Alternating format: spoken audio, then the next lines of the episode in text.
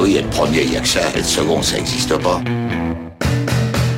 Fais pas chier ou je te ferai une guerre comme t'en as jamais vu. Go ahead. Quand les types de 130 kilos disent certaines choses, ceux de 60 kilos les écoutent. Make my day. Vous savez mon nom, j'ignore le vôtre. Qui êtes-vous?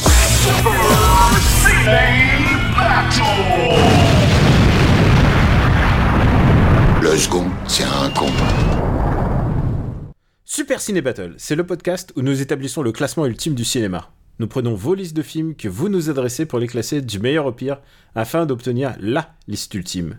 Ceci est notre épisode 154 et de l'autre côté de la France, de l'autre côté du poste, j'ai mon camarade Stéphane Boulet, alias l'Axel Stone de l'éducation française.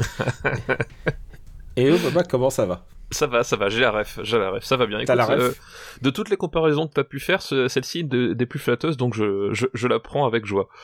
Écoute, c'est toi qui me l'as inspiré parce que en me connectant, euh, tout d'un coup j'ai entendu clic clic clic clic clic clic clic et t'étais en train de jouer à Streets of Rage 4, c'est ça? Exactement, exactement. Eh ben, je suis content pour toi parce que j'aime bien aussi Streets of Rage 4. Il est Très grand jeu, très grand jeu. C'est un chouette jeu. Ça, il n'y a pas à dire. Et mon seul regret, c'est qu'on n'y a pas joué ensemble. C'est ça, effectivement, mais euh, voilà, mais c'est ce qu'on expliquait hors antenne. En fait, dans la vraie vie, on se connaît pas, et puis on n'est même pas amis, tu vois, donc euh, on n'a aucune raison de jouer ensemble. Je te connais à peine et en plus, à chaque fois que euh, on a la chance de se parler, enfin la chance entre guillemets, hein, bien sûr. Ouais, ouais, ouais. euh, je reçois tout d'un coup des messages de tes enfants qui disent au secours, tonton, viens nous aider. Donc je pense qu'il y a un lien de cause. Je pense que clairement, c'est il y, a- il y a danger, il y a danger. Voilà. Ouais, y a- il se passe quelque chose. Bon, j'espère que tout va bien pour toi. On est réunis pour Super Ciné Battle, nouvelle saison de des années 2010. Les années 2010, effectivement, les fameuses. Et euh, donc, il faut rappeler un petit peu comment ça se passe si jamais c'est votre, premier, euh, votre première fois. Alors, rassurez-vous, tout va bien se passer. Pour nous faire parvenir des listes, c'est facile. C'est trois films par liste, un titre si vous voulez donner une thématique à votre liste, et vous nous l'envoyez à supercinébattle at gmail.com. Il y a des gens qui ont commencé à nous renvoyer des listes, et surtout à nous envoyer des listes qu'ils ont déjà envoyées juste pour que bah, je me souvienne, puisque c'est moi qui fais le tri, et toi qui euh, bah, te fais cueillir par surprise. Le- C'est ça en fait le, le podcast. C'est moi qui Exactement. choisis, c'est moi qui éditorialise, et c'est toi qui te fais cueillir. Exactement, exactement. Et d'ailleurs, euh, puisque tu parlais du fait que ça se passe bien, si jamais à un moment donné euh, les choses vont trop loin, n'oubliez pas le safe word, c'est Speed Racer. Voilà, et on arrête tout. Moi je pensais que... Tu sais quel est mon euh, safe word à moi? Euh, la ligne verte Non, Ophélie Winter. Ah oui. Alors, tu sais quoi? J'ai reçu des listes très très originales et des listes qui, qui en appellent au lore de, de, de Super, Battle. Oh la vache. Par exemple, il y en a qui, qui puisent abondamment dans les années MDR, puisque les années 2010, c'est les années MDR, donc énormément, beaucoup de comédies françaises. Beaucoup de gens qui, qui me détestent du coup. Qui me veulent du mal. Et, et puis, il y a aussi celles bah, qui s'appuient sur euh, bah, simplement les choses que tu, que tu recommandais au fur et à mesure des années, euh, bah, parce qu'évidemment, tu as recommandé des, des films, tu as recommandé des comédiens, tu as recommandé des réalisateurs. Donc, du coup, ils s'appuient un peu, un peu là-dessus. Évidemment, grosse inspiration sur l'éducation, puisque c'est la décennie où tu es devenu, tu es devenu enseignant puis directeur. C'est ça. Pour le plus grand bien de, de, de l'éducation française, bien sûr. Exactement, exactement. C'est ça. Mais d'abord, juste pour rappeler le contexte, c'est que la dernière fois, on avait commencé les années 2010 exactement quand on pouvait le faire, c'est-à-dire en 2020. Oui, le c'est 1er vrai. janvier, euh, voilà, euh, enfin voilà, dès qu'on a pu, on- je crois que c'était le 1er janvier, on a fait une opération pour que le numéro, l'épisode euh, numéro 100, 100. tombe sur en pile le, au début des 2020. Je pense que c'est impossible qu'on retombe pareil euh, pour la prochaine décennie, donc fallait en profiter.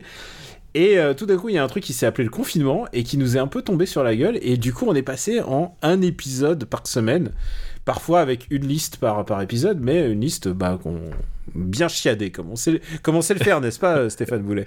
Exactement, exactement. Mais après, mais maintenant, on a fait les années 50 et où parfois on avait aussi, euh, on faisait euh, deux films par épisode. Bon.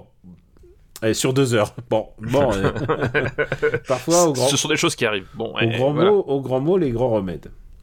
Euh, je te propose de passer la, la liste des années 2020 en revue. Les années 2010, attention. Euh, 2000 2010, putain, putain. Le lapsus. Ouais, ouais, mais tu sais, je me projette déjà dans le futur. Oui, je vois ça, je... mais t'es au-delà. Ouais, je suis un peu au-delà. On s'attarde un peu parce que euh, on a eu aussi une autre session bonus de des années 2010. On a fait trois épisodes. Il y a un bon bout de temps, Pourquoi? Parce qu'on s'est dit, sinon, jamais on n'y touchera plus avant, avant moins un an, et c'est quand même dommage. c'est ça. quelle joie quand même de, faire les années 2010, parce que c'est un peu le l'alpha et l'oméga, il y, y, a à boire et à manger quand même. Et vous allez voir, cette liste ressemble à, à, à, à nous, j'ai envie de dire. et je te laisse le, je te laisse le privilège de, de, de faire un récap de cette liste, de commencer. Eh ben écoute, on va commencer par le par le début. Donc le tout en haut de la liste des années 2010, on a donc premier contact de Denis Villeneuve.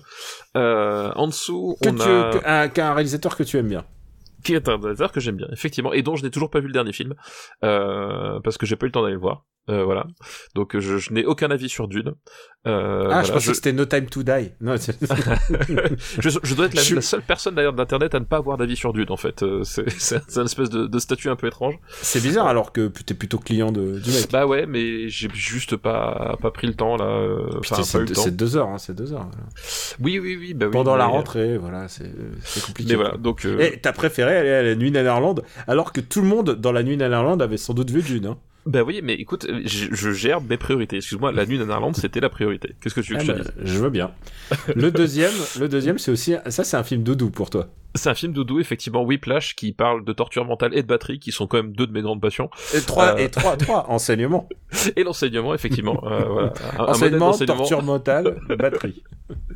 Euh, trois, ben, The Red, euh, voilà, comment, comment, comment ne pas évoquer The Red, qui est quand même un film extraordinaire, pour le moins.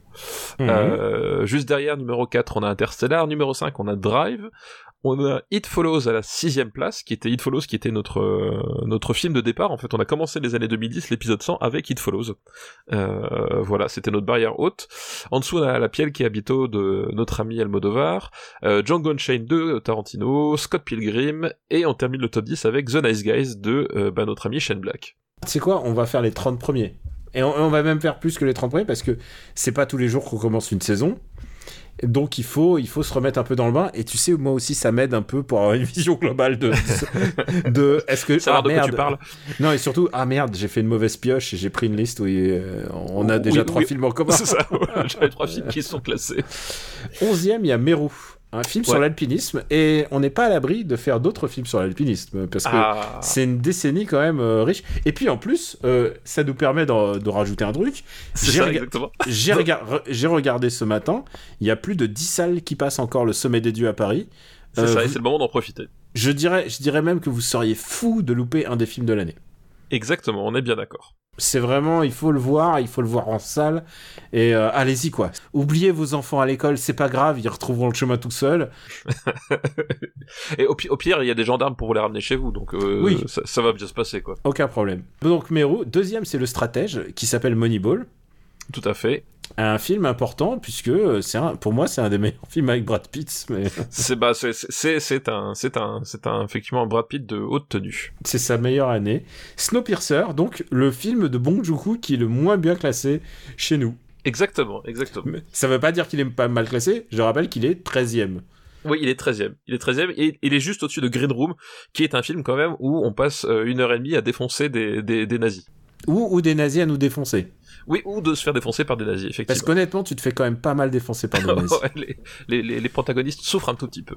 Ouais, c'est un peu. Pour moi, c'est très dur à regarder, euh, 15e en parlant de torture, mais beaucoup plus drôle, Dread. Tout à fait. Une idée de la justice. 16e, c'est un peu une surprise de, de ce top. Est-ce que c'est pas le premier film français de, de la liste? Euh, bah si, si, effectivement, Sparring, tout à fait. Il y a un film espagnol avant, il y a un film, euh, il, y a, il, y a... indonésien, indonésien, mais il n'y a pas de, voilà. Donc Sparring, premier film français de cette liste, 16e, qui est un super film de boxe. Et on, on a, on a de cesse de le dire que les films de boxe, c'est ce qu'il y a de plus photo euh, de cinégénique bah, quand ils sont réussis. Voilà, c'est un, un, sport qui reste euh, quoi qu'on en dise, quoi qu'on quoi qu'on veuille en faire, c'est un des sports majeurs du cinéma quoi. C'est le sport le plus exploité au cinéma. 17e Cloud Atlas, 18e le dernier pub avant la fin du monde, 19e Magic Mike Et euh, 20e, Prisoners. Prisoners, effectivement.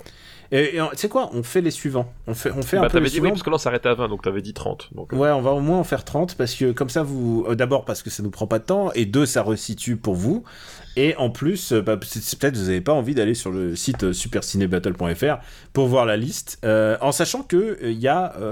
euh, c'est les gens de notre Discord ont mis en place une, une autre plateforme qui s'appelle. euh, c'est comment déjà ça s'appelle? C'est euh, la, la honte. Les mecs qui sont nuls. euh, les mecs qui sont nuls. sais, il y a des gens qui sont très organisés niveau commercial et il y en a d'autres, c'est nous. Et, et donc, ils, ont, ils ont fait un super marbre qui est, recense tous les films qui, sont, qui ont été énoncés. Et en plus, ils te disent à quel épisode et tout. C'est très très bien fait. C'est vraiment, pff, c'est vraiment du très très beau matos. Donc, euh, on embrasse tous les, tous les gens qui sont amateurs de Super Ciné Battle dans le Discord. J'en- ai très mal parlé, je, je m'en rends compte. Mais en même temps, tu sais quoi? Il est, il est bientôt minuit, on commence l'épisode maintenant. Il nous reste encore beaucoup de films de Tatane à, à traiter aujourd'hui. voilà. 20 21e prise. euh, non, vas-y, continue toi. Euh, donc non, on était, on, on- donc on s'était effectivement arrêté au numéro 20 avec euh, Prisoners, donc on enchaîne avec Problemos, euh, Gainsbourg vie héroïque, Deux euh, films français à cause. deux films français d'affilée, Annihilation, euh, vice versa, donc euh, bah, le premier Pixar et peut-être même le premier dessin animé du euh, euh, du, du classement. Euh, en dessous, The Revenant, La cabane dans les bois, Réponse, euh, beaucoup d'amour pour Réponse ici à Super Ciné Battle, rappelons-le. Euh, The Square, euh, Mommy Première et- comédie suédoise. première comédie suédoise. Et je me rappelle quand tu quand tu m'en as parlé la première fois, euh, tu m'as dit ça devrait te plaire parce que à Cannes il y a quelqu'un qui est sorti de la salle en criant que c'était un film de nazi. oui, c'est un film de nazi, alors qu'il y a juste de la violence sur un enfant. Oui, alors que franchement qui n'a pas bref. Euh, et on termine donc euh, The Square, M- euh, Mommy et Moonlight pour euh, pour la 30e place. Grosse déconne. Et je veux juste ajouter que 31e, j'ai rencontré le diable. Et 32e, Skyfall quand même.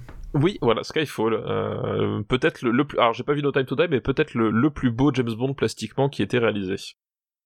Skyfall est plus beau que No Time to Die, ça je te le Ah ouais, je, je l'ai je l'ai pas vu donc mais euh, Je veux juste me téléporter euh, vers la fin. Ah toi tu aimes tu aimes ça.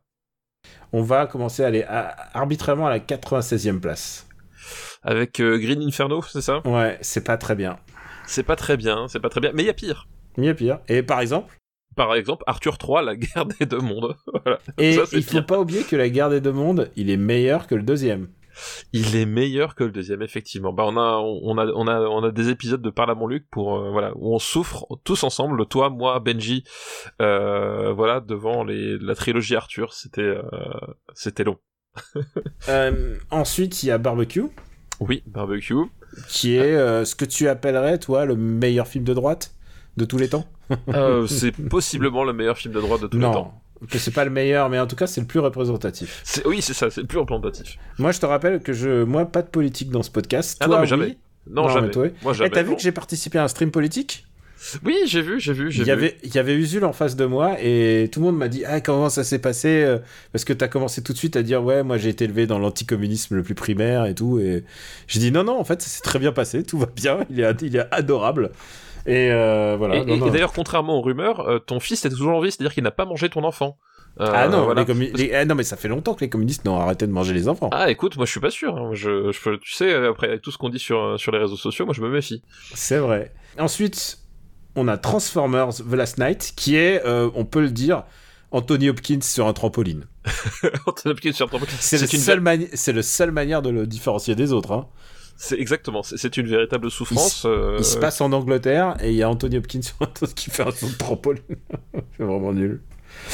Euh, Rambo, The Last- Rambo Last Blood, Oui, voilà, clavicule.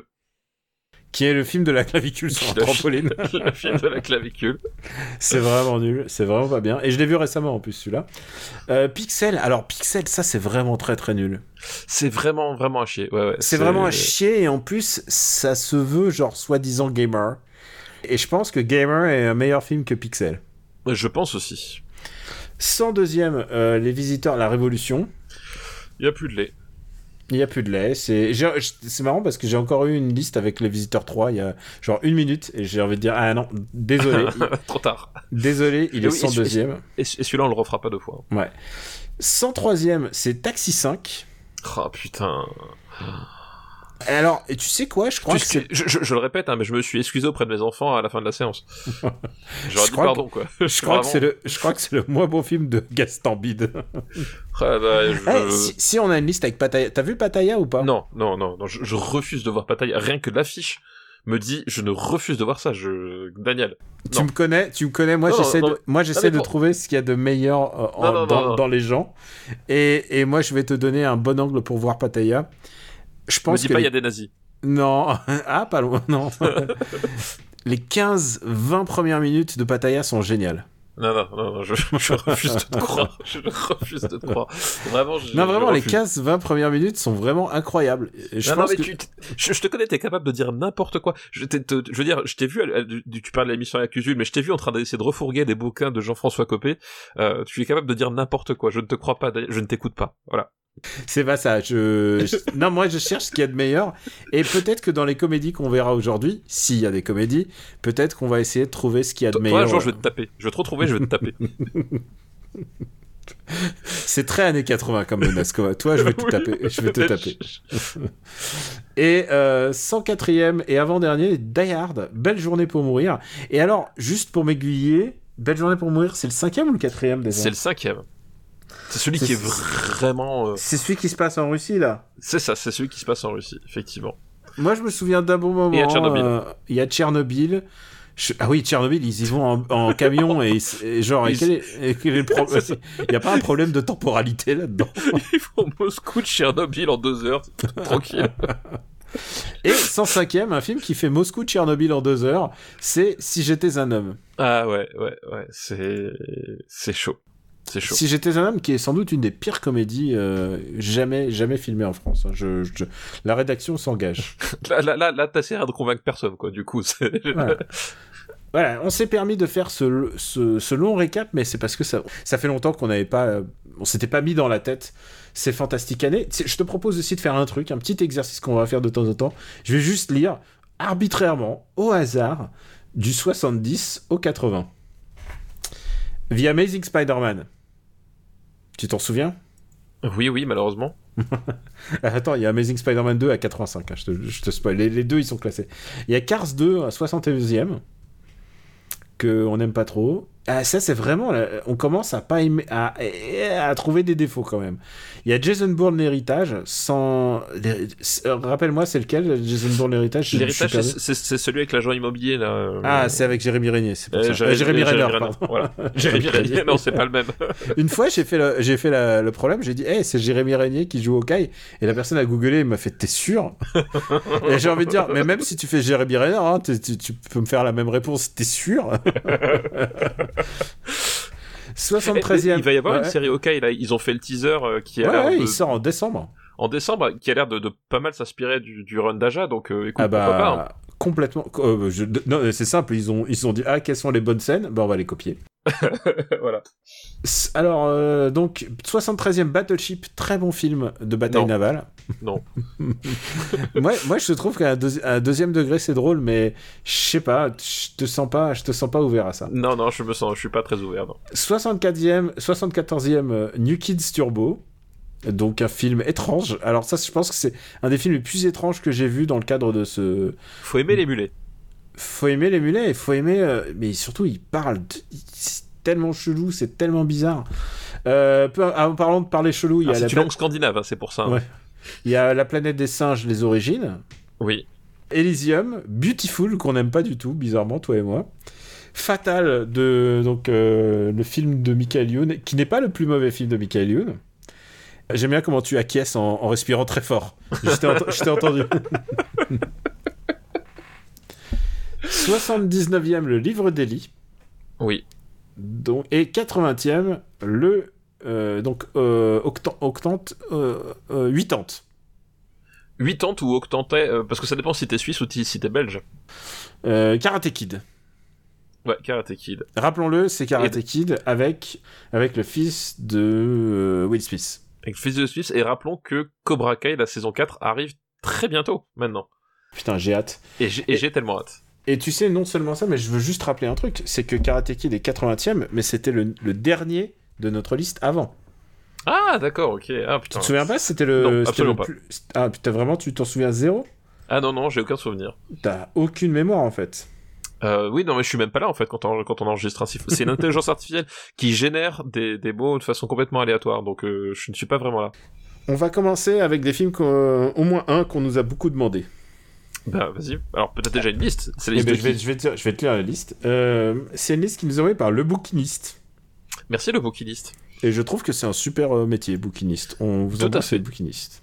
Tout à fait. Sa liste est baptisée, est baptisée Enfermé avec nos pires cauchemars, zombies, aliens et capitalisme. Effectivement, ça, ça, ça coche pas mal de choses. Il manquait plus que comédie française et il y avait la, la totale, quoi. Euh, le premier film de cette liste, c'est un film qui nous a été très, très, très demandé. Et je vérifie juste, c'est peut-être Qu'on l'a possible pas fait. qu'on l'a pas fait. Euh, c'est euh, Dernier train pour Busan de Yan Sang-go. Effectivement, 2016. Dernier train pour Busan, donc film coréen.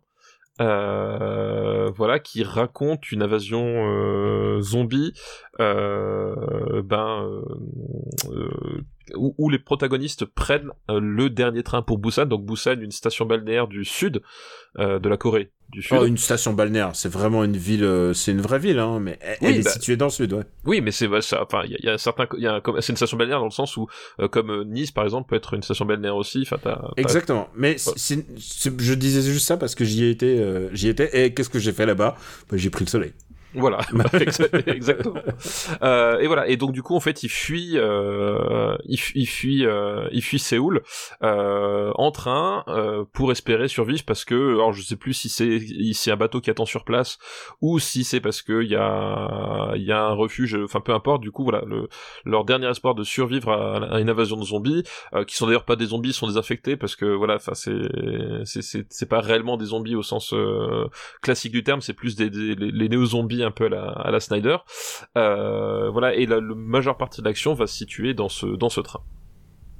Voilà, c'est un, c'est un, un décor unique et du coup, euh, c'est un petit côté évidemment euh, transpersonnage. Ah bah Euh, oui, oui. puisque puisque l'action, alors je trouve ça moins bien réalisé que transpersonnage. Oui, je suis d'accord. Ouais, enfin, je veux dire, ce que je veux dire, c'est que bah, c'est pas, c'est pas Bong hein, à la réalisation, et ça se voit en fait. C'est que lui, sa, sa réalisation est très, très, très pertinente et assez. euh, il utilise à fond le fait que ça soit un train, mais d'utiliser, utiliser vraiment intelligemment l'horizontalité, alors que là, dans ce contexte-là, c'est moins subtil, on va dire. Oui, c'est moins subtil, effectivement, c'est le moins qu'on puisse dire. Cependant, cependant, euh, je sais pas ce que t'en penses, mais euh, il y a quand même, on garde ce qui est vraiment le le sel en fait de du cinéma du cinéma coréen, c'est-à-dire une ultra politisation. C'est-à-dire qu'il y a tout de suite une lutte des classes qui est en train de s'instaurer.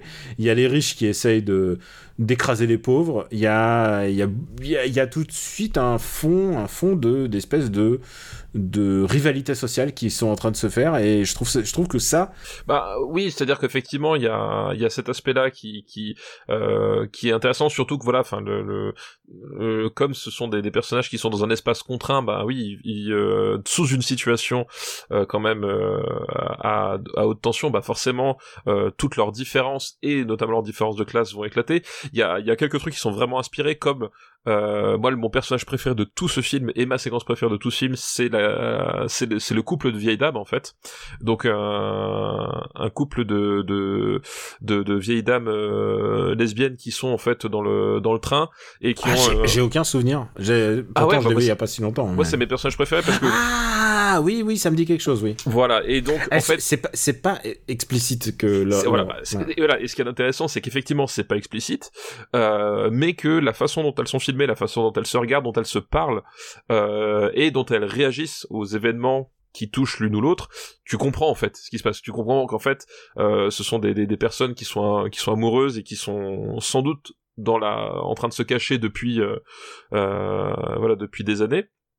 Et je trouve ça je trouve ça vachement bien amené et surtout en fait le, le, personnage enfin la il y a une séquence que je trouve extraordinaire la séquence de c'est c'est la la séquence en fait à un moment donné ce qui arrive à une des, deux vieilles dames et comment l'autre réagit. Et sa, réaction c'est mon plus beau moment de tout ce film. Donc je vais pas le divulgacher pour pas pas vous dire mais je trouve qu'il y a un côté à, la fois dans le regard dans la façon dont c'est fait et dans le voilà dans le côté euh, viscéral du truc qui, fonctionne hyper bien à ce moment là quoi. Et euh, peut-être que justement c'est un peu le, le truc qui qui met en lumière le le, défaut que j'ai par rapport, enfin le problème que j'ai avec ce film, c'est que euh, à côté de ça, euh, justement en termes de viscéralité, on est on est dans un film euh, coréen qui est qui justement pas tant viscéral que ça, qui est très grand public, c'est-à-dire que c'est vraiment à, la World War Z en fait. C'est-à-dire que c'est du c'est du zombie, c'est de l'infecté, mais en termes de scènes d'horreur, d'épouvante et même de voilà de de d'impact, de, de, violence pure, il y a il y a un truc euh, où la caméra elle, se détourne toujours au dernier moment ou alors c'est vraiment euh, c'est vraiment très en fait c'est un film qui est étonnamment propre c'est à dire que c'est un, un film quand même où t'as des personnages qui sont fermés dans un train avec des avec des zombies et c'est d'une propreté euh, à l'écran qui, qui moi me sidère en fait. Et euh, et tu sens le justement ce côté euh, oui on a essayé de faire pas forcément grand public mais en tout cas enfin pas tout public mais en tout cas grand public. Et ça se retrouve à plein de moments notamment en termes d'écriture c'est à dire que le, le, personnage principal donc c'est cette espèce de de d'homme de la classe moyenne enfin classe moyenne plus en fait puisque tel qu'il est montré en tout cas ouais. Tel qu'il est montré parce que je sais plus s'il est euh, s'il est avocat ou un truc comme ça. Enfin c'est voilà c'est un c'est un c'est un c'est un type qui essaie de sauver sa fille en fait. Et euh, tout le côté drama en fait euh, tout le côté drama que je trouve euh, un poil exagéré aussi enfin exagéré dans le sens où ça en fait quand même pas mal des caisses quoi.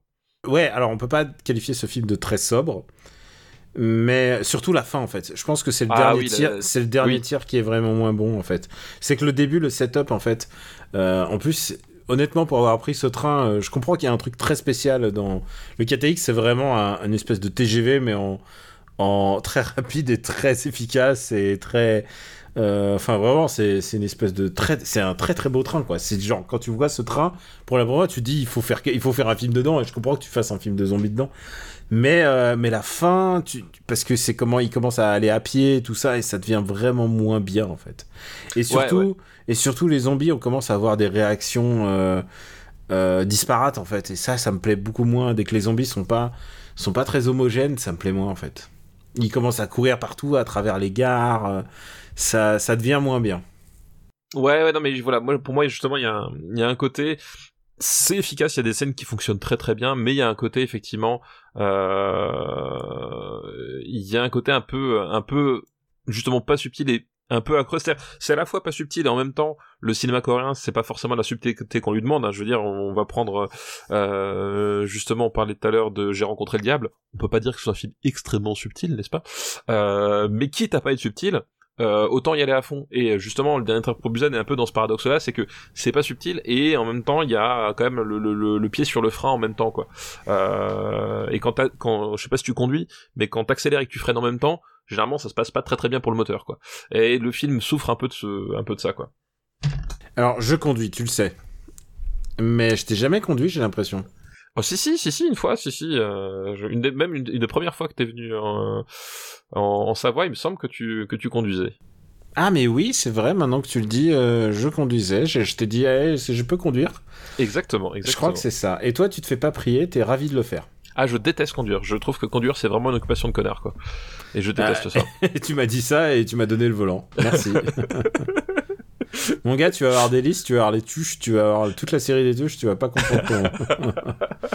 c'est un film que j'apprécie quand même. Hein. C'est un film où je, trouve, énormément de charme.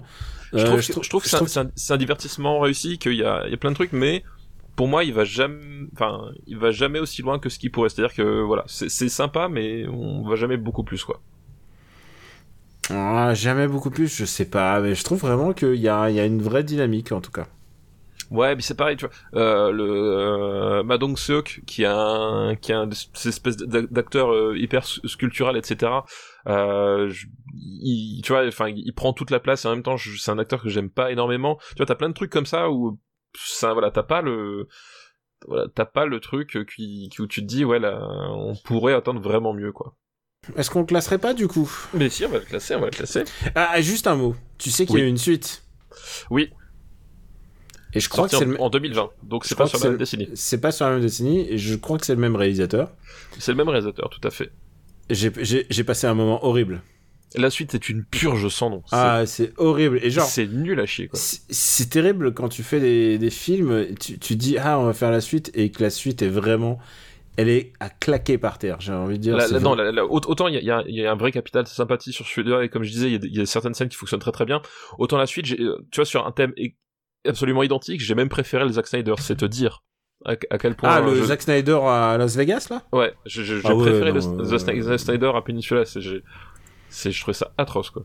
Ah, c'était vraiment pas bon. Euh, bah écoute, euh, euh, écoute, on va le classer.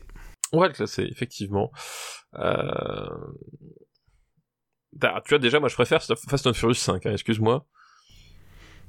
Et, Je préfère le dernier rempart, qui t'a un film Tu vois, le dernier rempart, c'est un film coréen tout cabossé, mais euh, quand il appuie sur la pédale d'accélérateur, il y va à fond, quoi. Ouais, mais par contre, T'as quand même Schwarzenegger en, en suspension qui met un headshot à un type. Avant, avant de toucher le sol. en suspension, il donne un, un headshot aérien. Ouais, exactement. Ouais, littéralement, ils utilisent comme une planche de surf. hein. C'est ça, et c'est ça que je veux voir, moi, dans le cinéma coréen. Et Oui, puisque c'est un film coréen. Enfin, un film Effectivement. pareil qu'un réalisateur coréen. Euh, je pense que je suis prêt à le mettre entre Fast and Furious et Shutter Island. Ah, tu me laisses Shutter Island? Alors, euh, est-ce que t'as vu le, le- Rien à voir, mais est-ce que t'as vu la bande-annonce du dernier Guillaume Canet? Absolument pas. Et pourquoi est-ce que je regardé la bande-annonce Pourquoi Parce qu'on dirait, on dirait Shutter Island, mais en version euh, bourgeois chic français. C'est- C'est-à-dire, oh genre, il est, en train, peur. il est en train de rêver ça dans, sur une île. J'ai l'impression que c'est ça. Et j'ai un ami qui avait une projo presse et il m'a dit écoute, je suis prêt à revoir ce film avec toi pour voir ta réaction. Oh la vache, ça veut tout dire. Euh, ah, ah non, non, je- j'ai pas vu du tout. Non, non. Et bah, bah, j'espère que tu. Je pense qu'on en reparlera dans. Pas, ici parce qu'il faudrait que ça soit une reco, mais dans Cu- Culture Robotics. Je rappelle juste que je fais un, un stream culturel une fois par semaine où je parle de tous les films qui sortent, enfin tous les films que j'ai vus qui sortent, et on parle de, on parle de trailers et d'actualités ciné, comics et BD. Et, euh, et ça, typiquement, j'ai fait, euh, j'ai montré le trailer de.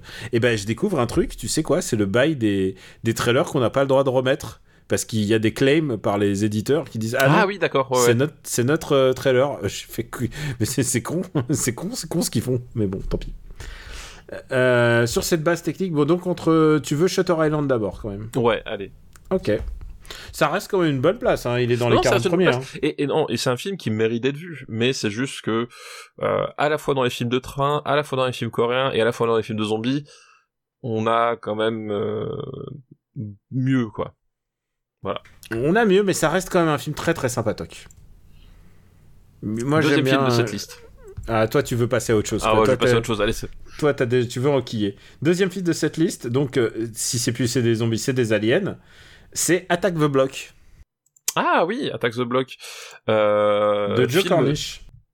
Voilà, film très très surprenant puisque euh, je l'ai découvert euh, sur le euh, sur le tard, euh, voilà, de Joe Cornish avec euh, John Boyega en fait à l'époque où John Boyega, John était pas encore Voilà. Star Wars. exactement, où c'était pas encore euh, John Boyega tel que on le connaît. Euh, Yannick Frost aussi dedans. euh, qui joue un, un rôle un rôle secondaire mais c'est toujours sympa de euh, de voir Nick Frost et euh, il y a aussi comment elle, elle s'appelle celle qui a fait euh, Doctor Who euh, Jodie Whittaker Ah ok Euh, d'accord. Moi je suis, je, je- euh, je dois t'avouer que Doctor Who c'est mon, c'est mon, c'est mon blind side. Vraiment je suis pas du tout Ah, calé. je, je suis pas non plus, mais en fait, Jodie Whittaker, moi, je l'avais découverte euh, dans la série Broadchurch, euh, voilà. Et euh, D'accord. euh, et du coup, je, après, j'avais vu qu'elle avait fait le Doctor Who, et elle se retrouve aussi dans ce dans ce film-là, quoi. Voilà. Mm, Ouais. Et alors c'est un film, euh, c'est un film un peu high concept qui a pas coûté cher, mais euh, je sais même pas si ça a rapporté au box office, mais en tout cas euh, qui a euh, marqué les esprits en fait. Oui, oui, en fait, c'est un film qui a eu un, un espèce de d'aura culte. euh, j'ai l'impression principalement en, en Angleterre parce que je crois, enfin, j'ai pas la sensation qu'il ait fait beaucoup de, de bruit chez nous euh, ou même aux USA, mais en tout cas en Angleterre, il a eu un voilà une certaine aura culte. Mais j'ai déjà interviewé un réalisateur qui me disait que ça, ça c'est un film qui l'a influencé. C'est-à-dire que genre il s'est dit ah quand j'ai vu euh, Attack the Block, c'est vraiment un film que je veux faire. Euh, ce que je peux te dire, c'est qu'il a loupé. Mais euh, voilà, c'est pour ça que j'ai- c'est pour ça que j'ai. il, il a essayé, il a eu des problèmes. Écoute, c'est- et tu sais quoi, je comprends que tu veux essayer, hein, c'est bien, mais, mais voilà. Et euh, ouais. Donc oui, t'as raison, c'est vrai culte, euh, mais, mais dans le sens où, euh, en France, c'est pas un film ultra connu, quoi. Non, voilà, c'est un film que je pense que même on, on peut on peut dire que c'est un film qui est passé assez inaperçu en fait.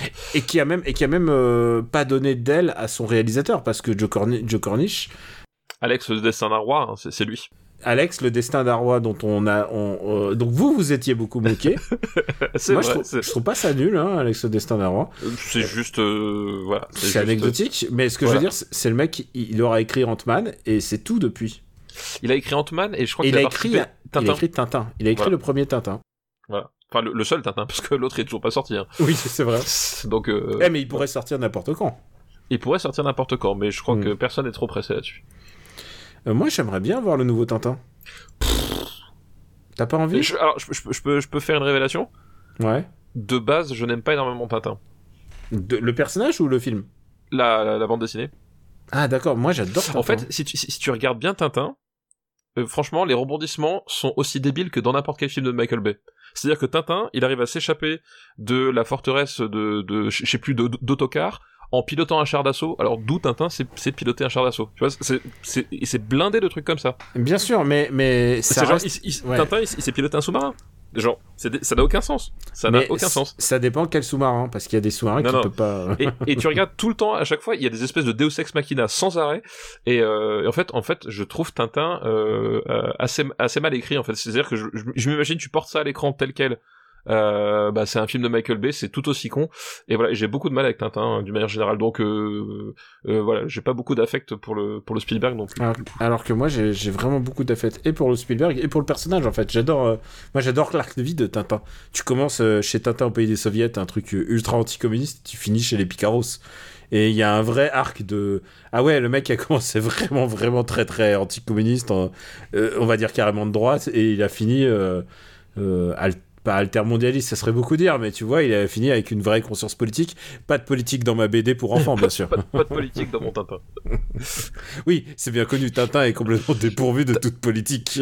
Tintin au Congo, c'est une lecture absolument neutre. Euh, voilà. Et tiens, en parlant de ça, euh, rien à voir, mais puisque, puisque tu t'exprimes jamais sur Internet sur les pro- propos de société, Non, euh, est-ce que tu as vu que Superman était en fait une BD politique? Non, mais ça, j'y crois pas. Ça, ça, je- pense que personne n'est dupe, personne ne- n'y croira à cette histoire de Superman est une BD politique. Non mais quoi.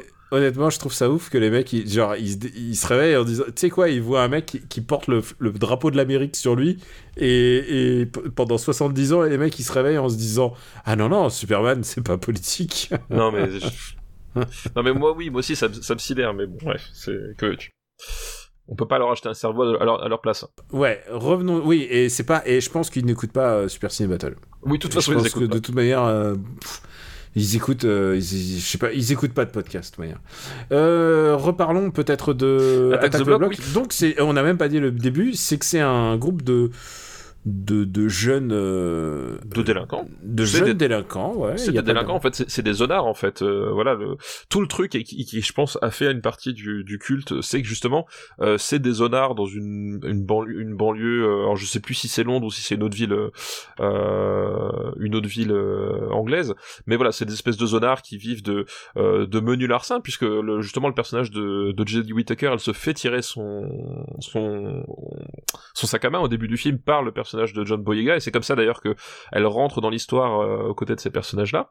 Et euh, en fait, euh, donc ils, ils zonent dans leur dans, leur cité et en parallèle de ça, au même moment, il y a une sorte d'attaque extraterrestre assez violente, assez virulente autour d'eux, et du coup, eh ben, le, le, le, fameux bloc, en fait, donc le, voilà, le, leur, leur immeuble devient une espèce de, de, de, de forteresse dans laquelle ils essayent de survivre à l'attaque et de comprendre ce qui se passe, quoi.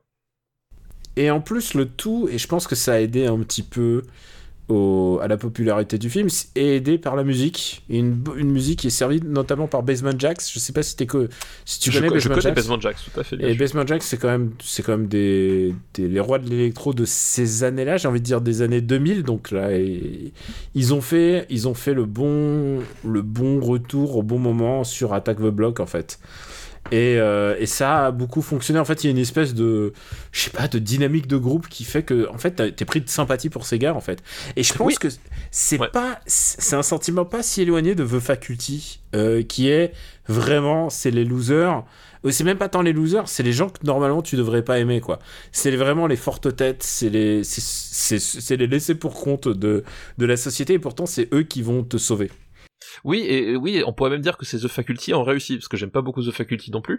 Euh, mais ah putain, aujourd'hui, tu as décidé de te faire plein d'ennemis, quoi. c'est ça, exactement. Mais Moi, le dernier train pour Busan, peu, euh, Apocalypse Now, bof. moi, je vais vous dire, euh, le seul film L'Empire contre-attaque, franchement, euh, bref. Pour moi, le seul film qui, qui vaut le coup, bah...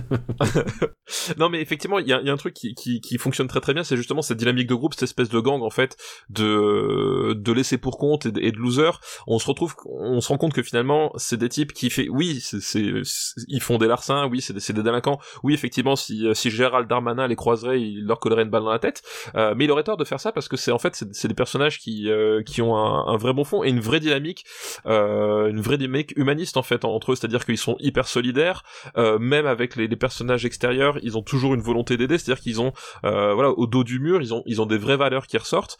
Euh, et puis il y, y, a tout cet équilibre entre justement le, le côté euh, horrifique light, parce que c'est pas un film gore particulièrement, mais il y a, y a, un côté très très angoissant dans les créatures que tu vois au début jamais véritablement en fait. Et, qui, et, qui, te et qui te headshot, qui te kill assez vite. Assez vite. Et et un certain humour parce que ces mecs-là sont quand même un peu des pieds nickelés, c'est-à-dire qu'à un moment donné, ils en sont presque à réduire à, à utiliser des nerfs pour se défendre. Enfin tu vois, c'est-à-dire qu'à un moment donné ils font ce qu'ils peuvent. Euh, et voilà, il y a, y, a, y a, un côté très attachant dans, dans, qui se dégage de ce groupe-là.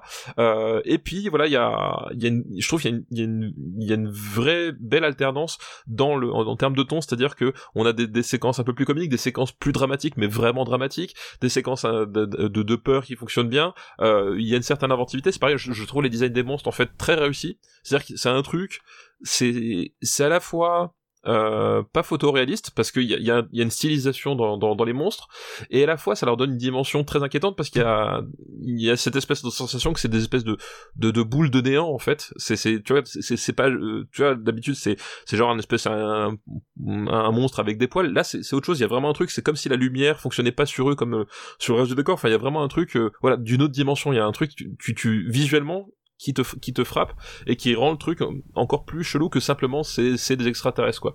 Euh, et euh, et voilà et le, le, film est super bien rythmé les personnages sont attachants et, euh, et effectivement il y a euh, à travers le, le, côté sympathique des personnages se construit aussi euh, sans que tu t'en rendes compte et tu t'en rendes compte plus le film avance le, côté dramatique c'est-à-dire qu'à un moment donné quand ils sont face à des choix difficiles ou quand à un moment donné la, la situation les, les, les pousse vers le drame ou la tragédie et ben c'est là on se rend compte qu'on s'est attaché à ces personnages-là et que du coup on a vraiment peur pour eux quoi. Et, euh, en ça le, film fonctionne très bien quoi.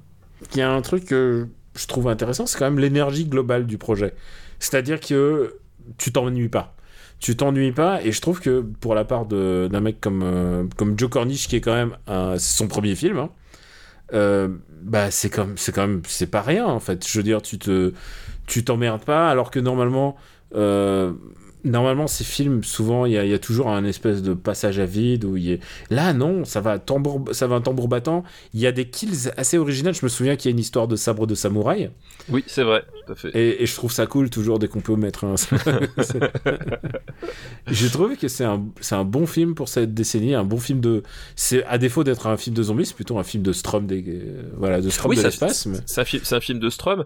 Et effectivement tu l'as dit très bien rythmé c'est à dire qu'il euh, arrive à trouver vraiment le bon ton et le bon rythme pour être à la fois intéressant et à la fois se, se dire bah voilà c'est c'est juste un film euh, euh, enfin c'est c'est principalement un film qui, qui est là pour pour s'amuser enfin voilà il, a, il il être jamais plus haut de son cul et en même temps justement à travers ce, ces, ces, destins de de de de, euh, de, bah de, de, de rater de la voilà de la, de la des, des, banlieues anglaises en même temps voilà t'as t'as as quand même un vrai un, aussi un vrai regard sur ces types là où on, se dit ben euh, c'est peut-être plutôt que raté faut mieux dire plutôt je pense c'est des laissés pour compte hein, parce oui, que voilà des, enfin, des ratés ouais. en, en termes voilà aux yeux de la société effectivement effectivement c'est des laissés pour compte quoi.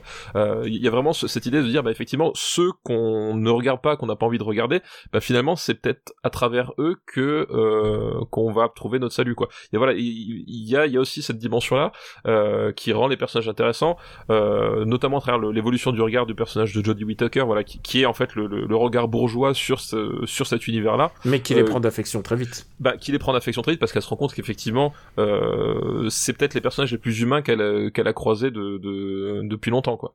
Il euh, y a un truc que je trouve assez génial et assez référencé euh, par rapport à d'autres films de zombies dont on a déjà parlé, c'est qu'à la fin, euh, la police, il s'apprête à embarquer les, les, gentils, en fait, il s'apprête à embarquer les gamins. Bah, oui. et, et, ça, et ça, je trouve ça, enfin, ou ce qui reste, des, je sais plus, est-ce je crois qu'il y en a qui meurent quand même. Il y a, il y a, il y a des morts, il y a des morts. Il y a des morts, ouais. mais ils, sont, ils, veulent embarquer, embarquer ceux qui restent alors que bah, c'est eux qui ont sauvé euh, they, Save the Day quoi. Et il y a un truc enfin il y a un parallèle évident avec d'autres films de zombies que euh, tu vois très bien de ceux dont je vais parler. Tout à fait euh, qui, qui, donne à ce film une espèce de fable, euh, fable morale, mais aussi sociale. Et je trouve, je trouve que ça donne un, un espèce de pied de nez assez intéressant, en fait. Bah, de toute façon, c'est aussi. C'est un bon film de banlieue, en fait. C'est ça, si, si, si, films de banlieue existent comme genre, je trouve que c'est un bon film de banlieue. Non, mais c'est ça, c'est qu'effectivement, enfin, de toute façon, le, le, le, genre, entre, enfin, entre guillemets, le cinéma de genre, euh, ça a toujours été, ça le sera toujours, un, un excellent véhicule de, de, de messages social et, et ou politique, dans le sens où effectivement tu viens pas pour ça, mais au final, si le film arrive à te captiver, à t'intéresser, c'est surtout parce que euh, justement, il arrive à te dire ça et à t'emmener à travers des personnages. Au début, tu dis ouais, mais je suis pas venu là pour avoir un pour avoir un film sur, sociétal. Bah en fait, on va t'en proposer un quand même, mais euh, du coup, qui va quand même euh, pas oublier d'être mmh. divertissant en même temps, quoi. Et il y a un autre truc que je trouve intéressant parce que j'ai vu un film il y a pas si longtemps euh, dont le premier mot du, titre c'est l'examen de, fin de lycée et, et, le deuxième, et le deuxième mot, c'est la. C'est une position cardinale, c'est ça C'est une position cardinale qui est l'opposé du sud. c'est ça. et qui est un film ah évidemment pas politique. BEP Est, voilà. BEP de BEP Sud. et qui est un film évidemment pas politique, surtout quand. Non, quand Et je, ce qui est un truc qui me, que je trouve assez, assez troublant, c'est que vraiment, c'est l'exact opposé de ça. C'est-à-dire, alors après, j'ai l'impression que on peut trouver n'importe quel film peut être l'exact opposé de, de Bac Nord, en fait. C'est-à-dire, j'ai vu euh, le, comment il s'appelle, le, hum, la loi de Téhéran, on peut dire que c'est l'opposé de Bac Nord, et je pense que celui-là est, est l'opposé de Bac Nord parce que tous ces mecs dans Bac Nord qui portent des hoodies, qui sont inquiétants et tout ça, là, c'est les héros. Et il y a un vrai truc, il y a un vrai prisme d'humanisation qui est vraiment bien intégré. En très très peu de temps, tu comprends qui est qui, tu comprends l'organisation, tu comprends qui est le chef, tu comprends qui fait quoi, qui ils ont des caractères très différents, ils sont traités tous comme des êtres humains et comme des gens euh, passionnés au moins par un, élément de truc. Nick Frost que tu as mentionné, Nick Frost c'est lui qui est le c'est le gros c'est le baron de la drogue, enfin ou du moins du, du de, de leur banlieue quoi. C'est un film qui joue à te déstabiliser de manière assez intéressante. Ouais, tout à fait, tout à fait. Est-ce que on le classerait pas Attack the Block. Et aussi, on va classer Attack the Block. C'est un film que j'aime beaucoup, hein. vraiment. Non, c'est un, film effectivement. Et, et, euh, et quand je l'ai vu, en fait, j'étais assez surpris justement du fait que euh, bah, il, il, a une réputation en fait si petite en fait. Euh, voilà, c'est assez marrant. Tu l'as vu il y a pas longtemps, donc du coup. Euh, je l'ai vu, ouais, il y, a, il y a genre deux ans, trois ans, quelque chose comme ça, à tout casser. Donc euh, ouais, et euh, effectivement, il a un vrai potentiel pour devenir un, un, film culte au sens large, quoi. Et en plus, vu qu'il y a très peu de gens qui le, qui le savent, euh, un sens culte au sens propre, quoi. C'est-à-dire que c'est vraiment Une, aimé par une minorité de gens. Tout à fait. Euh, je trouve ça mieux que le dernier rempart. Oui, oui, oui. je trouve euh, ça mieux que. C'est mieux que Skyfall, c'est. C'est mieux que Skyfall, c'est sûr. Moi, moi peut-être ma limite, ce serait réponse.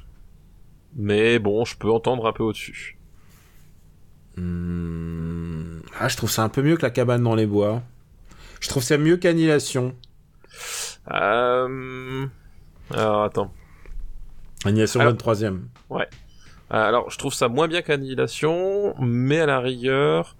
Euh... À la rigueur, je mettrais même au-dessus de Problemos, en fait. D'accord, entre Problemos et, et, Prisoners. Entre... Ah, pardon, pardon. Entre... moi, j'aurais dit le, le cran d'au-dessus, mais après... Euh... D'accord, ok, moi je, moi, je suis prêt. Hein. C'est un film que j'aime vraiment beaucoup. hein. Au port du top 20. Je pense qu'il il, Il mé- mérite ouais, ça. je pense que c'est un film assez emblématique en fait euh, euh, de cette décennie, enfin de cette décennie en tout cas de, de ce cinéma anglais quoi. Et comme quoi le cinéma an- anglais c'est pas juste des gens très très malheureux. euh, c'est ça. Ce n'est pas que Ken Loach. C'est pas que Ken Loach. Et alors le dernier Ken Loach je le trouve extraordinaire hein, en termes de. Je, je l'ai Ah. pas, pas, pas vu. Ah putain il faut que tu le vois. C'est un film. Euh, c'est bah, que- li- non, c'est c'est pas sur Missiu, non, c'est pas celui-là ou c'est. Si, c'est Ah oui, c'est c'est c'est sur euh, c'est sur les livreurs Amazon et les livreurs Ah oui, de, oui, de exact, colis oui. et Ouais. leur exploitation par le par le système et, et par nous parce que nous commandons des colis. Je trouve que c'est honnêtement c'est un des regards les plus cruels que je- et pourtant j'en ai vu cette année-là, c'était 2019, il y en a eu des films. Attaque the The Block. Block. The Block. Putain, quel titre en plus, c'est vraiment genre euh, tu sais qu'il y a un 2 qui est en, en préparation? Ah non, je sais pas du tout. par euh, Joe Corman et euh, John Boyega re- re- il re- il repique. John. Boyega, quand même, quelle, quelle euh, carrière intéressante. J'aimerais bien le voir dans plus de rôles et j'aimerais plus le voir que dans des. Bah, le problème, c'est que j'espère que Star Wars va pas lui coller à la gueule, quoi. Bah, en même temps, le problème, c'est que son, son personnage dans Star Wars est, est, est honnêtement hyper mal exploité, quoi. Ah, parce que parce que franchement, tu te dis ah peut-être que dans le deuxième peut-être que ça. dans le deuxième film il va se passer quelque chose, il se passe rien. Ah, puis après, Et- peut-être que dans le troisième, et en fait, non. Et en fait, il se passe jamais rien. Et, Ouais. euh, et en fait, tu te dis tout ça. Alors, parce que l'idée de base de son personnage est super. c'est- oui, l'idée de base de son personnage, et en fait, et en plus, et pour le coup, le, le regard qu'on aurait aimé avoir, le regard original qu'on n'a jamais eu dans, dans Star Wars, voilà, cette espèce de, de repenti de, de l'Empire, Hmm. euh, puis en fait, c'est- ça rentre jamais en ligne de compte, bon, du coup, c'est dommage, quoi. Et c'est dommage, mais euh, mais bon, il était dans Detroit. Oui, il était dans... mais en, en plus, le problème dans Detroit, c'est qu'il a le personnage peut-être le moins intéressant aussi, donc c'est un peu pas, dommage, c'est pas le, pas le- on n'a pas classé Detroit encore. Euh, non, je crois pas, je crois qu'on en avait parlé en reco, mais on n'a pas classé. Euh, attention, Detroit le film, hein, pas le, pas le Oui, jeu vidéo euh, interactif. oui, Tout à fait, Je précise jeu vidéo interactif. c'est ça. Euh, bon, on a fait Attack the Block. Il nous en reste encore un sur cette liste. Donc, j'avais dit zombie, alien et capitalisme. Capitalisme est incarné par la grande aventure Lego de Phil Lord et Chris Miller. Tout à fait. Tu l'as vu Oui, oui, la grande aventure Lego, qui est, euh, je pense, euh, le de, de, de, de souvenirs. Hein. Euh, Peut-être qu'il y en a d'autres avant, mais c'est le premier qui m'a en tout cas marqué dans ce sens-là.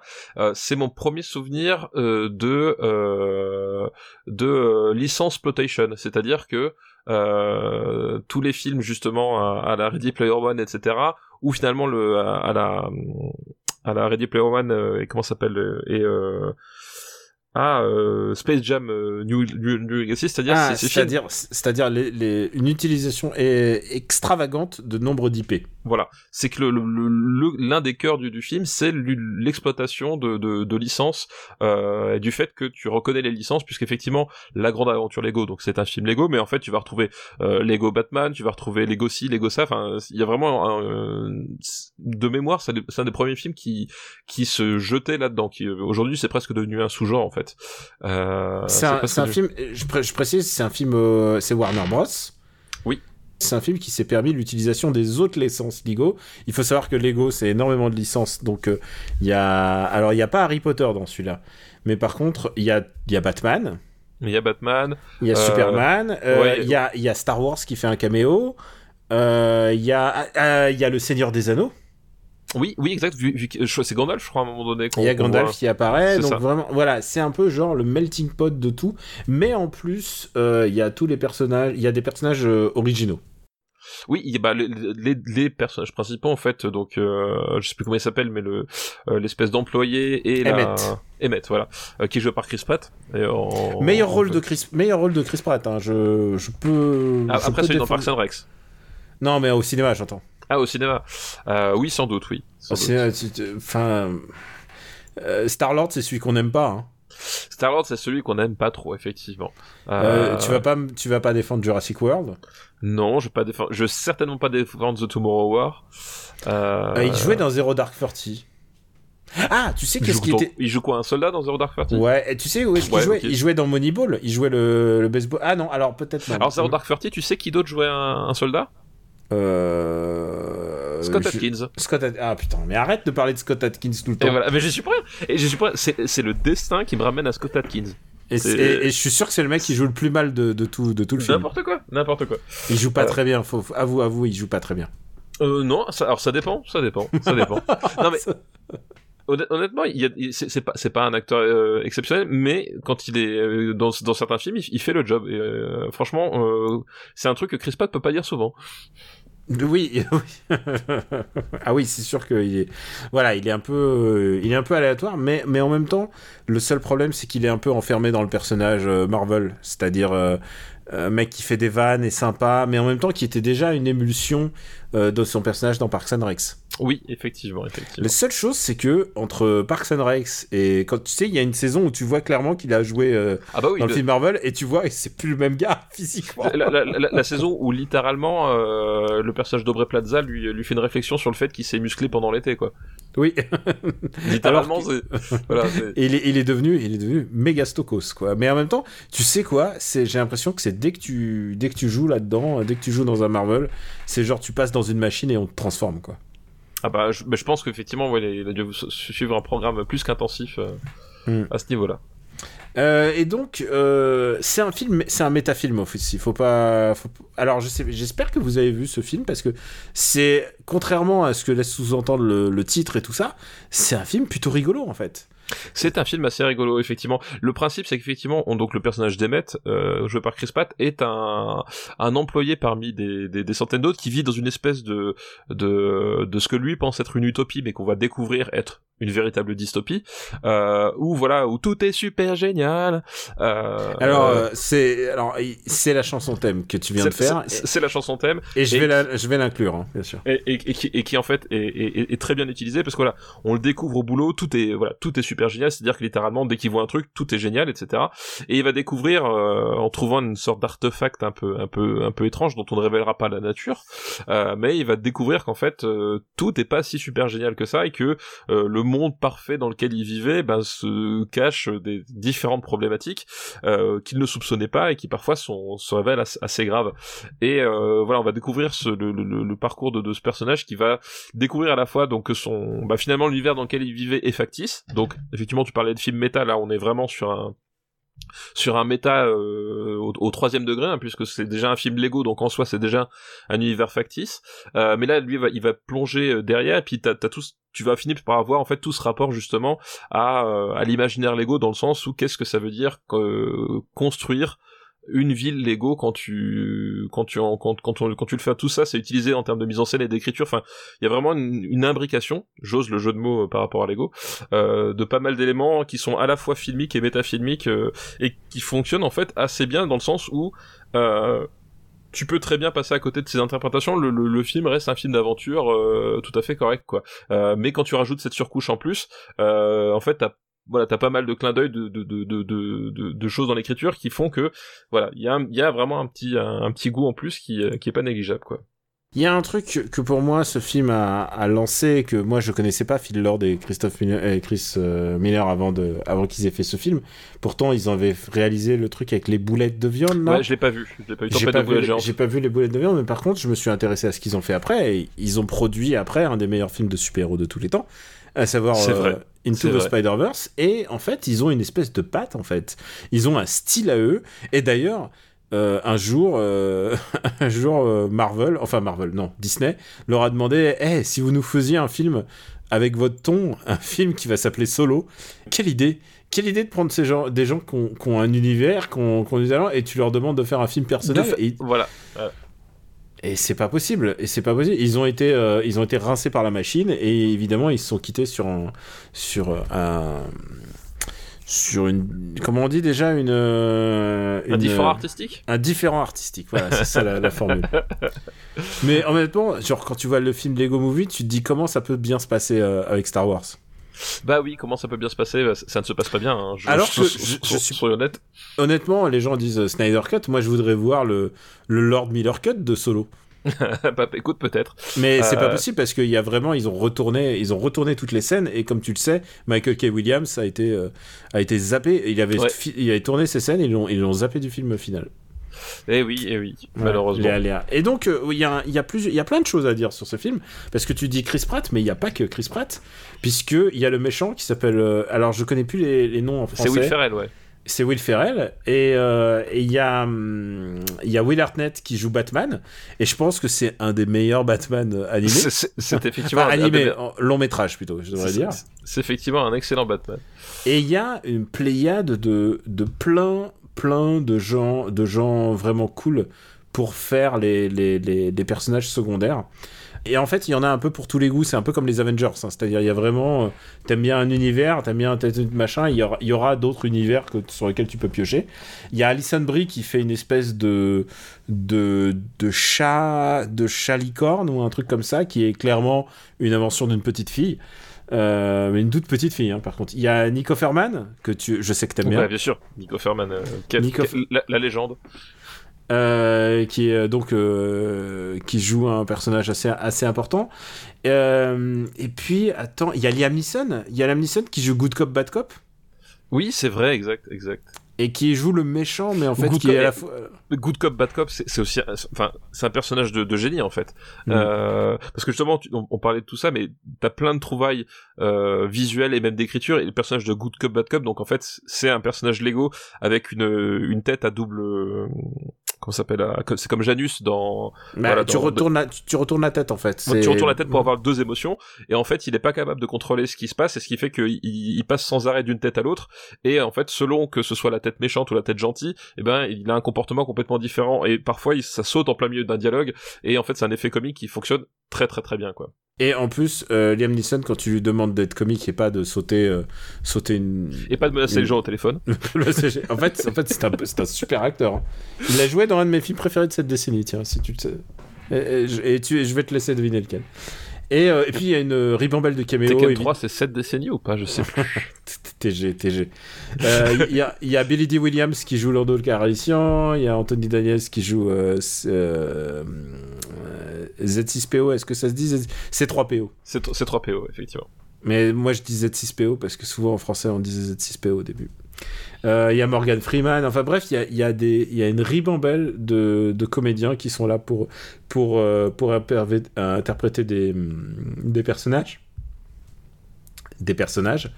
Et il y a un perso que j'aime par- particulièrement, c'est le cosmonaute.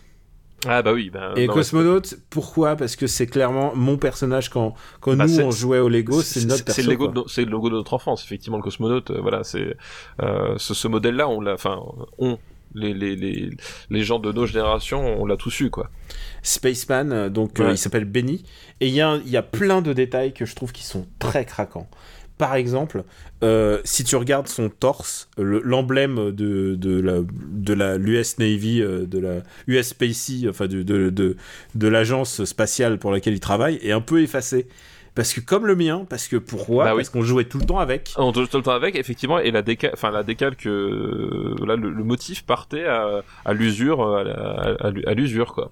Et deuxième détail que j'adore, le casque était cassé. Pourquoi? Parce que nous, on cassait nos casques. Parce que c'est un, Exactement. petit Exactement. bout de plastique fin et on a tous pété nos casques. De, On a tous de- pété- exactement, exactement. Et c'était vraiment le modèle des années 80 et d'avoir fait d'un modèle de nostalgie, d'avoir fait un truc quand même ultra narratif. Il a une place ultra importante dans l'histoire. Tout à fait. Et, parce qu'il il- il joue un, espèce de... Bah, il joue nous, en fait. Il joue un gamin qui est trop content de faire des vaisseaux spatiaux. Il fait spaceship, spaceship. Et c'est... Honnêtement, c'est hilarant. J'adore j'adore ce personnage. J'adore vraiment ce... C'est vraiment... Je n'ai que, que de la... Et alors... J'allais dire, je n'ai que de l'amour pour ce film. Et il y a un truc assez... euh, bah, T'as dit que c'est un métafilm. Vers la fin, on va voir des... Il y a, y a... C'est un film à twist. Je... On va pas... oui, on va c'est pas... un film à twist. Je pense qu'on devrait pas révéler le, le Non, truc non, parce que non, parce qu'il y a des gens qui n'ont pas vu ce film. Oui, puis en plus le, le twist, euh, il est il est extrêmement logique par rapport en fait euh, au déroulement du film, et c'est-à-dire que euh, tu t'attends pas à ce que ce- ça prenne vraiment ces proportions-là, et en, même temps ça donne vraiment un, un, un sens euh, euh, hyper important au film, voilà. Mais il est, je trouve que c'est un twist qui est vraiment bien amené en fait. Donc euh, donc voilà. Non, c'est un honnêtement, c'est- je trouve que c'est un chouette twist et je trouve que par rapport à à l'univers Lego, c'est plutôt très malin en fait. Oui, C'est c'est plutôt film- très bien vu C'est effectivement. un film très très très malin par rapport à à ce que ça devait être, savoir un film publicitaire sur le monde de Lego. En plus, j'ai envie de dire Lego, ils ont pas besoin de pub. Ils cartonnent, ils sont ils cartonnent déjà comme ça, quoi. Ils sont déjà, enfin, je veux dire, c'est, les briques qui vendent le plus dans le monde. C'est, une industrie du jouet. Ils n'avaient pas besoin de ce film.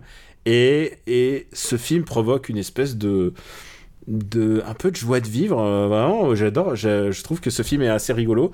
Euh, Il y, a, y a un détail que je voudrais ajouter, c'est que tu mentionnais la chanson qui s'appelle euh, Tout est super génial en français. C'est ça, tout est super génial. Qui en VO, c'est Everything is awesome. Exactement. Na, na, na. Et alors, moi, j'ai eu la curiosité, c'est que je l'ai vu dans l'avion et j'ai changé les langues. Et bah, les, les- les- la chanson est traduite dans, dans toutes les langues que j'ai vues et c'est génial. Et, euh, et j'adore la version, la version japonaise qui est Subete wa Saikyo. Et c'est hilarant en fait. Ils ont traduit. Ils ont vraiment. La traduction est vraiment de qualité, quelle que soit la langue. Mais la version française, je l'ai vue en VF aussi. Et euh, est, est très chouette en fait. Elle est, euh, est- Bon, après, t'es là plutôt pour écouter Liam Neeson et, et Alison Brie. Mais je trouve que la VF euh, se défend aussi. Non, la VF est effectivement est, est- est- est- est plutôt pas mal, ouais. Et je tiens à préciser un truc, c'est une VF qui est faite avant que euh, ça soit devenu un phénomène. C'est-à-dire que quand ils vont faire le 2, ils vont demander à, ils vont demander à des, euh, à des, des stars de footballeurs. foot. Ouais. Je crois que c'est surtout pour Batman le, le- Batman le film, hein, où ils vont, ils vont demander à des footballeurs, à des machins, à des. Et t'as pas envie de ça. Ah oui, J'ai pas parce qu'il y a eu un film Lego Batman derrière, c'est vrai. Il y a eu Lego Batman c'est qui vrai, est Je l'ai pas vu. qui est pas qui est pas qui est pas super ouf mais qui est pas mal voilà c'est pas c'est pas ouf mais c'est ça que je trouve intéressant c'est qu'il y a il y a des portes d'entrée à l'univers de Batman quel que soit l'univers en fait euh, quel que soit le en fait je trouve que le film Batman il est vraiment pas aussi fort que celui-là celui-là il y a quand même un high concept assez incroyable et je trouve que c'est bien balancé ça dure euh, ça dure pas trop longtemps voilà c'est ça un- dure pas trop longtemps. Je... C'est peut-être moi. il y a la- un- il y a un tout petit il y a un tout petit passage à vide mais En fait, voilà, moi c'est peut-être la limite que je mettrais, c'est qu'en fait, euh, je pense que le film aurait duré un quart d'heure de moins, ça aurait été mieux, parce qu'il y a quand même un truc qu'il faut reconnaître, euh, euh, qui à la fois sa force et aussi sa limite, c'est que c'est quand même un film globalement assez hystérique en termes de mise en scène. Euh, ah C'est-à-dire oui même, c'est Speed Raceresque ouais. Ouais, même quand les plans sont fixes, euh, il y a un milliard de trucs qui bougent tout le temps à l'écran. C'est-à-dire qu'il y a vraiment un, un, un- cet aspect de tes yeux ne se repose jamais dans, dans la grande aventure de Lego. Euh, tes yeux et ton cerveau, enfin, c'est-à-dire que euh, il y a aucun moment calme. Il y a, y a tout le temps du son, du bruit ou du, du truc. Et en fait, ça donne un côté un poil assommant euh, sur la longueur. Et je trouve que ça sent. C'est-à-dire que heureusement qu'il y a la fin et le twist de fin qui justement change de mode de, de, de mode de, dans pas mal de, dimensions et qui fait que euh, t'as un, un vrai moment de respiration à la fin euh, voilà mais juste avant d'en arriver là en fait t'arrives un petit peu à saturation je trouve. Euh, c'est un peu la limite que j'ai par rapport au film c'est que justement euh, il économise pas forcément ses effets et euh, voilà. Et je pense qu'il y a un bon quart d'heure de trop c'est à dire que moi là, le, le- avant d'arriver je trouve la fin hyper réussie et du coup ce qui fait que j'ai un j'ai un ressenti qui est qui est très positif si- très positif sur le film au final. Mais je, je t'avoue que le quart d'heure qui est avant les 20 minutes avant euh, je commençais à être un petit peu tu sais genre euh, comme t'as la tête dans une essoreuse et que t'as, Ouais, des gens qui donnent des coups de pied dedans quoi. Je peux comprendre, c'est un film quand même qui tient un rythme un peu euh, voilà ép- épileptique serait le mot en fait. Voilà, épileptique, hystérique, il y a vraiment ce, ce côté-là, ce- cette espèce de, de, de langage, effectivement, où t'as l'impression que, justement, euh, le film a peur que ton attention se relâche, en fait. Euh, et, et ça, c'est un peu la limite du truc, et ce qui fait que, globalement, c'est un film que je n'ai jamais voulu revoir, parce que euh, je suis pas sûr que je tiendrais le- le- le- les revisionnages multiples, en fait. Donc voilà, c'est la limite que je mettrais, moi. Il y a un autre truc que j'aime bien aussi, mais on a que des loges sur ce film, c'est que euh, on montre bien le fait que c'est des constructions en fait, et c'est que des- on voit vraiment des pièces. Oui, en les train trucs de se, se se, détruire, se reconstruire, etc. Oui, il y a cette idée qu'en fait, parfois, certaines fois, c'est l'animation à la brique près, en fait. que euh, ouais en fait c'est vraiment très très très bien fait et, et on a ce sentiment que tu sais un peu comme les, les, les pubs de bagnole ils demandent à ce que on, on filme vraiment la voiture. Ce, Oui, qui, est, et- ce qui est parfois stupide parce qu'en fait tu ferais la voiture en CG ça serait en meilleure qualité. Mais ils filment vraiment la bagnole parce qu'ils veulent que ce soit le produit final qui se soit, qui Et- soit et- filmé. Et, et, et d'ailleurs, justement, tu parles en, en, en- en, termes de technique pure, euh, c'est-à-dire qu'il y y, y, y a un choix qui est très très pertinent. C'est que le, on n'est pas sur une technique d'animation en, en full CGI euh, comme tu peux avoir par, sur, le, sur le film Playmobil typiquement, où finalement t'as pas l'impression d'avoir des Playmobil parce que t'as as un côté jamais des Playmobil se comportent comme ça. Là, il y a, un côté, ils ont voulu euh, justement rendre hommage au fait que ce soit des briques. Et t'as vraiment cette, ce côté euh, presque stop motion. Donc c'est pas un film en stop motion euh, mais en termes d'animation en fait ils ont pensé ça comme un film en stop motion. Et ça passe notamment par euh, des euh, des vitesses d'animation qui sont parfois fluctuantes. C'est un truc qu'on va retrouver plus tard sur euh, sur Spider-Man New Generation Into the Spider-Verse voilà. Mais cette idée comme selon les scènes en fait la, la fluidité d'animation va changer. Et donc t'as cette sensation parfois de, de, de stop motion de, de de d'animation où il manque des images, c'est-à-dire que c'est pas animé par, tout le temps à 24 images par seconde, parfois c'est à 16, parfois c'est ça tombe à 10, et ce simple fait-là te donne l'impression qu'effectivement c'est des c'est des Lego qu'on a manipulés. C'est tout con, hein, mais vraiment t'as cette sensation visuelle que à un moment donné, ah oui, euh, euh, là le, mouvement de bras d'un bah, d'une image sur l'autre, eh ben il est complètement différent parce qu'effectivement ça a été ajusté à la main. Ce qui est pas vrai, c'est pas un film dans stop motion, mais il restitue ce côté-là. Et du coup ça donne un côté comme tu l'as dit très euh, euh, très crédible en fait très euh... je pense que c'est une volonté vraiment de Lego oui, je crois que voilà très, très très pertinente dans le sens où quelqu'un a manipulé des Lego et ça donne ce rendu à l'image si particulier. Et je pense que c'est la meilleure option. C'est-à-dire que s'ils avaient fait un film en CGI euh, euh, tout euh, tout lissé tout nickel de partout avec des points d'animation très fluides etc le rendu aurait pas du tout été pareil. Et ça aurait juste donné un, un film d'animation random en plus visuellement. Là, il y a vraiment une touche visuelle qui fait que euh, qui fait que euh, tu t'accroches le truc et qu'à un moment donné tu peux t'attarder sur un détail et tu verras qu'en fait il y a des plein de petits détails qui, qui vont fourmiller comme ça quoi. Euh, bah écoute, on va peut-être le classer Lego Lego the film Lego Lego Lego movie. La grande aventure Lego. La grande OK, c'est la grande aventure Lego. La grande aventure Lego. Où est-ce qu'on classe? Alors, je préfère Attack the Block. Ouais, je préfère euh, Attack the Block aussi quand même. Euh... Mais mais c'est pas mais on. Non non mais c'est pas voilà. Je trouve ça euh, mieux que Ant-Man par exemple. Je trouve ça mieux que Ant-Man mais je trouve ça moins bien que Réponse. Et Parce que Réponse il y a Maximus. Ouais, c'est vrai. Et, le, et, Maximus, je trouve ça mieux que je trouve ça mieux que The Square, qui est Palme d'Or, rappelons-le. Euh, c'est mieux que The Square. Bah écoute, entre réponse et The Square. C'est pas tous les jours au-dessus. Alors, c'est, redis-moi, c'est la grande aventure Lego La grande aventure Lego. Aventure. Beaucoup de trucs en CG en très peu de place. Hein. Oui, c'est vrai, effectivement, effectivement. Je crois que c'est Lego en majuscule, euh, la, la, la graphie. Ah oui, euh, peut-être. Il est possible que ce soit tout en majuscule, ouais. Et je rappelle à Lego que j'ai un enfant et euh, ils peuvent me contacter. S'ils veulent me donner des échantillons, c'est le moment. Hein, là, c'est bientôt, c'est le moment. Il a vendu son âme. Ouais, c'est pour mon fils. Euh, et attends, Greg, il fait ça aussi. Hein. Oui, Greg, bah justement. À savoir Grégoire Hello. Ah bah si, il a bien. Est-ce est est que, comme ambition personnelle, tu, de, tu, tu voudrais devenir Grégoire Hello? Pose-toi cette question. Euh... Question suivante. On remercie le bouquiniste pour sa liste. Merci pour ta liste, le bouquiniste. Alors c'est horrible parce que sur mes listes, là, je suis allé un coup sur la gauche et je suis tombé sur la tête du mec qui fait un fire, un fire immobilier. Tu l'as vu ce truc passer aujourd'hui ou pas? Oui, oui, je l'ai vu. Oui, oui. Et tout le monde le déteste. Oui, oui, j'avais envie de brûler quelque chose. Euh, on a le temps de faire une, une, autre liste, bien entendu, Stéphane. Bah oui, oui, on a, on a, fait qu'une seule liste pour l'instant. Oui, et pour un, pour un comeback, pour un comeback. Euh, J'ai envie de rajouter des, des films à la, au devoir de vacances, et je pense qu'il n'y a aucun de ces films que tu as vu, mais il faut que je te, faut que je te mette à l'épreuve. Ah non, mais tu vas encore me rajouter un truc avec Franck Dubosc euh, et Samuel Le c'est ça? Il n'y a aucun Franck Dubosc là-dedans. Non, non, tu que des problèmes, que des paroles. Euh, c'est une fille. Alors, il y a aussi un truc, c'est que je, je, crois que j'aime bien le nom. Le, euh, enfin, je pense pas que c'est son nom de baptême, mais à tout hasard, je vais le dire. C'est une liste qui nous est envoyée par Cyprien Hanouna. vraiment, vraiment. ok, merci Cyprien Hanouna pour ta liste. C'est suite de comédies françaises que tout le monde a déjà oublié. Putain, pourquoi je savais que tu parlais de comédie française Mais Qu'est-ce que je t'ai fait vraiment? Non, mais qu'est-ce que... Non, mais là, là c'est pour rajouter. Parce que je pense que. Ah, si, peut-être t'en as vu une. T'en as peut-être vu une. Alors, le premier film de sa liste, c'est Tanguy 2, le... Tanguy, le retour. J'ai pas vu.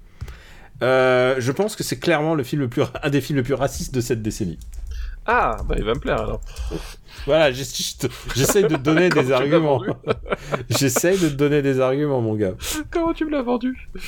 Euh, honnêtement, honnêtement, c'est un film. C'est le réalisateur. Bon, on sait, on sait ce qu'il vaut aujourd'hui. Euh, c'est et tout le monde est d'accord pour dire que c'est un film qui aurait pas dû se faire. et, et, et ça se voit à l'écran. D'accord, je vois ce que tu veux dire. Mais, mais voilà, peut-être que tu vas y trouver un petit charme. Alors, je sais que dans la liste des devoirs de vacances, il y a Aladdin. Tu l'as pas vu, Euh, Aladdin, toujours Non, je l'ai pas vu.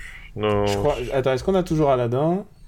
Je crois qu'on a Aladdin. Oui, les nouvelles Alors, aventures lequel d'Aladdin. Parce que, parce que le, le- c'est pas le Disney, c'est oui, c'est com- la comédie française. La comédie française avec Kev Adams.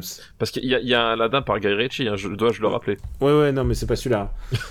Euh, donc, les nouvelles aventures d'Aladdin, tu as toujours pas vu. Non, non, toujours pas. Bon, alors, est-ce que tu as vu la suite Aladdin 2 Non. Pourquoi j'aurais vu Aladdin Pourquoi Alors, tu veux que je te dise, tu veux que je te dise Alors, je Non. marque, je marque à la 2. Je marque à la 2. Alors, à- alors, je veux juste te dire, à la 2 est vraiment moins bien. non, mais c'est vrai, hein. À la 2 est vraiment moins bien. Et en plus, c'est un peu un métafilm. Il faut avoir vu Aladdin, les nouvelles aventures d'Aladdin pour comprendre. Ah c'est trop de puissance cinématographique pour moi. Mais vraiment, hein, je te recommande. Est-ce que, est-ce que peut-être, peut-être que si jamais ça sort en DVD pour Noël, tu sais, les, les box, euh, les diptyques, peut-être que, peut-être que tu, tu, tu le regarderais? non. ah, tu joues pas le jeu. Hein. Je trouve que tu Ah, joues pas euh, le jeu. pff, là, euh, là, vraiment, c'est vraiment trop me demander. Quoi. Bon, il y a un dernier film de cette liste. Alors, je sais pas si t'as vu le film original, et donc on va voir. euh, c'est une suite, donc. C'est Neuilly sa mère, sa mère. Non, je putain, ça mère, ça mère. Alors, Ah il est mais vra- vraiment cette cruauté, Daniel, j'y crois pas. Non, mais c'est juste pour savoir. Hein. Oui, c'est oui, juste, bah, euh, oui, pour les rajouter dans la potentialité euh, des des films, euh, des films qu'on pourrait qu'on pourrait traiter. C'est pour la science. Je veux pas dire que tu es le maillon faible de notre équipe parce que moi, il y a plein de films que j'ai pas vus. Oui, mais bizarrement, tu, tu, t'en- tu, tu, tu les choisis pas. Et sache qu'il y a même eu une adaptation d'Aladdin avec Bud Spencer. Et ça, ça, monsieur, tu refuses de le, de, de, de le dire. Euh, ouais, c'est vrai, c'est vrai. Alors, écoute, j'ai deux listes qui viennent et c'est j'ai deux listes avec chacune des nazis dedans. Ah, voilà, ça, voilà, ça, là, on cause, là, tu vois, là, il y a quelque chose. Et euh, je sais pas, je sais pas par quoi commencer en fait. Euh, laquelle, enfin, je vais, je vais t'en faire qu'une des deux, mais alors je sais pas laquelle faire en fait. On va faire les nazis et catastrophes. Ok, ça te va? Ça va très bien. Alors c'est une liste qui nous est envoyée par Théo Merlet.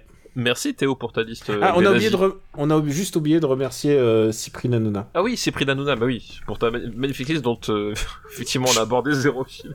Je pense que, je pense qu'il y y a son pseudo qui a joué, mais, mais attention, puisque c'est dans la liste des devoirs de vacances, un jour ça sera vu. Ah, ce, ce- ce sera vu, promis. Ça sera vu dans un jour compris entre, entre maintenant et, Et plus tard. et la fin et la fin de et la fin des temps. C'est ça, exactement. J'allais dire pas la fin de nos vies parce que j'espère que j'espère que quelqu'un prendra la place quand on va à la Ah place. bah oui, mais exactement. si- mais non mais tu sais comme, Comme James Uderzo, Bond en fait. Comme James Bond, c'est-à-dire qu'on va être, on va être remplacé par des nouvelles personnes, mais euh, ça va être transparent, on va pas en tenir compte. Voilà. comme Uderzo, je vais vendre avant. Et Il y aura quelqu'un qui, tu sais, je vais engager quelqu'un qui parle exactement comme moi, ça va être... et qui a vu les mêmes films et qui va te faire. Alors, euh, alors Aladdin 3, à la 3. bon allez, on va remercier. euh, on a donc remercié euh, Hanouna. J'ai juste dire Hanouna. C'est pris d'Anouna. Ouais. Et on va passer à la liste de Théo Merlet et sa liste s'appelle Un peu d'eau ça désaltère, trop d'eau ça noie. Euh, oui, donc c'est la fameuse liste avec les nazis et les catastrophes, c'est ça? Ouais, alors euh, voilà. Voilà, je te le redis, un peu d'eau, ça désaltère, trop d'eau, ça noie. Et je pense qu'on va en avoir jusqu'à la fin de l'épisode. D'accord, ok. Bah écoute. Le, le premier film de sa liste est un film, euh, est un film basé sur, euh, sur, une œuvre, sur une œuvre de SF, parce qu'on adore, on adore la Bible. C'est Noé, Ah, oula, oui, de... Euh... Darren Aronofsky. Darren Aronofsky, oui, donc euh, l'adaptation avec euh, Russell Crowe dans le rôle de, de Noé. Euh, Ouais. euh, voilà, donc euh, c'est bien. On, on, on est parti quand même euh, aujourd'hui sur le, le- du cinéma subtil. Euh, ça, j'aime bien. Ça j'aime Ah bien. bah, c'est une thématique de fond. C'est du blockbuster, euh, c'est c'est du blockbuster biblique. C'est du blockbuster biblique. Euh, pff, que dire de ce film euh, euh, Que dire de ce film Que euh, c'est euh, une euh, adaptation à grand spectacle euh, euh, dans tout ce que ça veut, dire, c'est-à-dire pour le, pire, c'est-à-dire globalement la direction de la photo.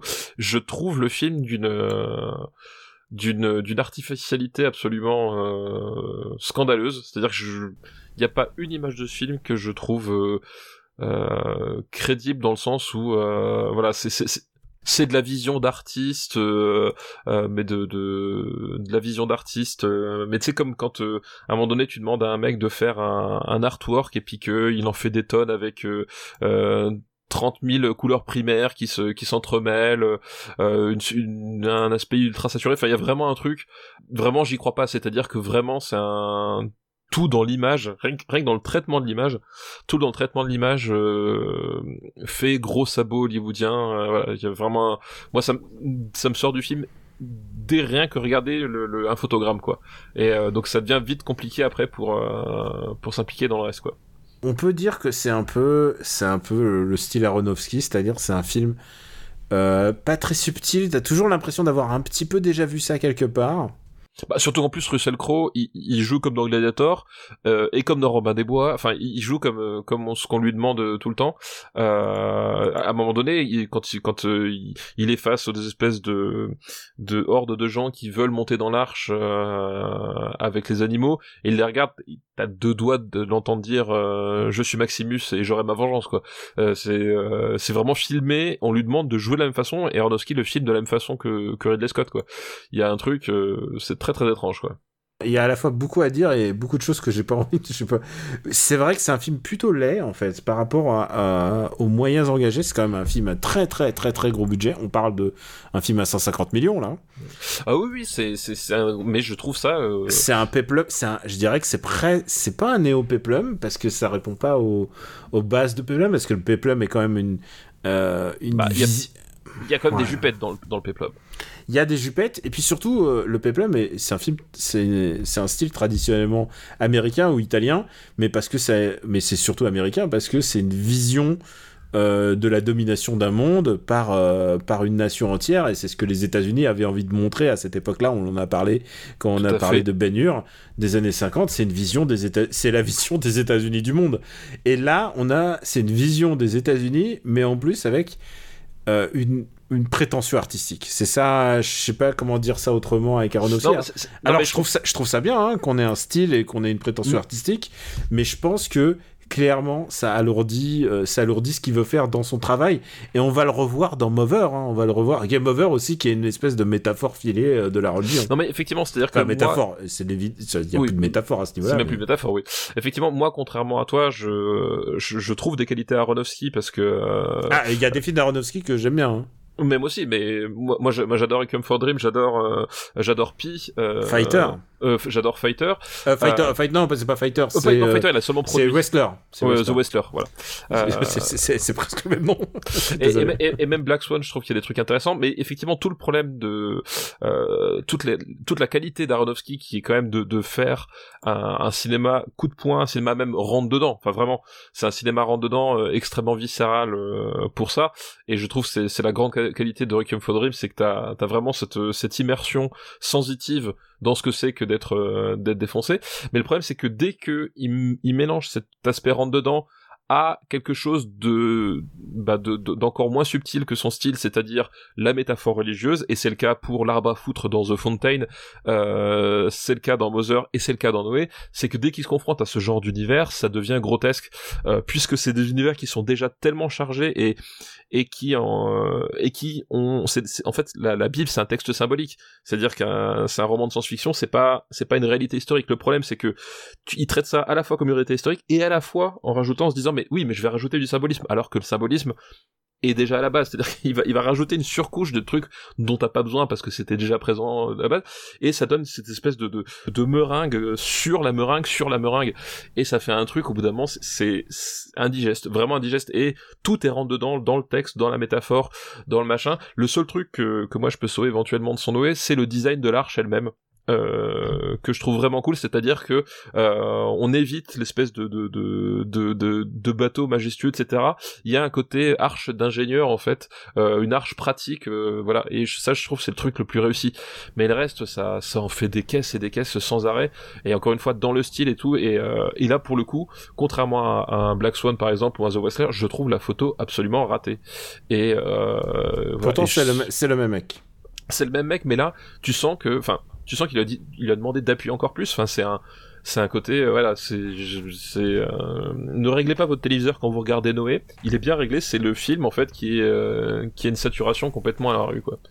C'est assez regardable. Enfin, par moments, je trouve ça assez regardable et surtout, Oui, c'est des- plombant en fait, parce que vraiment, si tu t'endors pas à certains moments de ce film, euh, moi j'ai- j'avais envie de pioncer euh, très très sévèrement. Oui, oui, non, mais c'est, c'est, chiant. Et puis comme toutes, enfin, comme tous les trucs en fait où t'as une métaphore biblique, ça se prend énormément au sérieux. Ça, Tu parlais de métaphore biblique, je trouve que, euh, bon, mis à part la torture, philosophiquement, c'est pas si éloigné euh, euh, de, Mel Gibson, de ce qu'a fait Mel Gibson, c'est-à-dire que ça rajoute, ça, ça fait surjouer en fait le texte, je trouve. hein. Alors après, j'ai lu, euh, ça fait, ça fait un petit bout de temps que j'ai pas lu l'Ancien Testament, mais ça, ça prend, ça prend l'Ancien Testament comme une espèce de vérité, donc ça, veut, ça essaye d'avoir une espèce de, je sais pas comment définir ça, de texture assez documentaire en fait.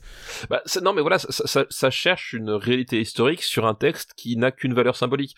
Et, euh, et, et c'est là tout le problème, c'est qu'en fait, du coup, il, va chercher, c'est ce que je disais avant, c'est qu'il cherche la réalité historique en, en pensant que c'est une réalité historique, il se dit, oui, mais, attention, c'est la Bible, donc je vais rajouter du symbolisme par-dessus. Et en fait, du coup, euh, enfin, c'est comme si tu divisais par zéro, ça, fait une espèce de, de, de, contre-positif narratif, et ça fait un, un film qui, qui raconte plus, plus rien, quoi.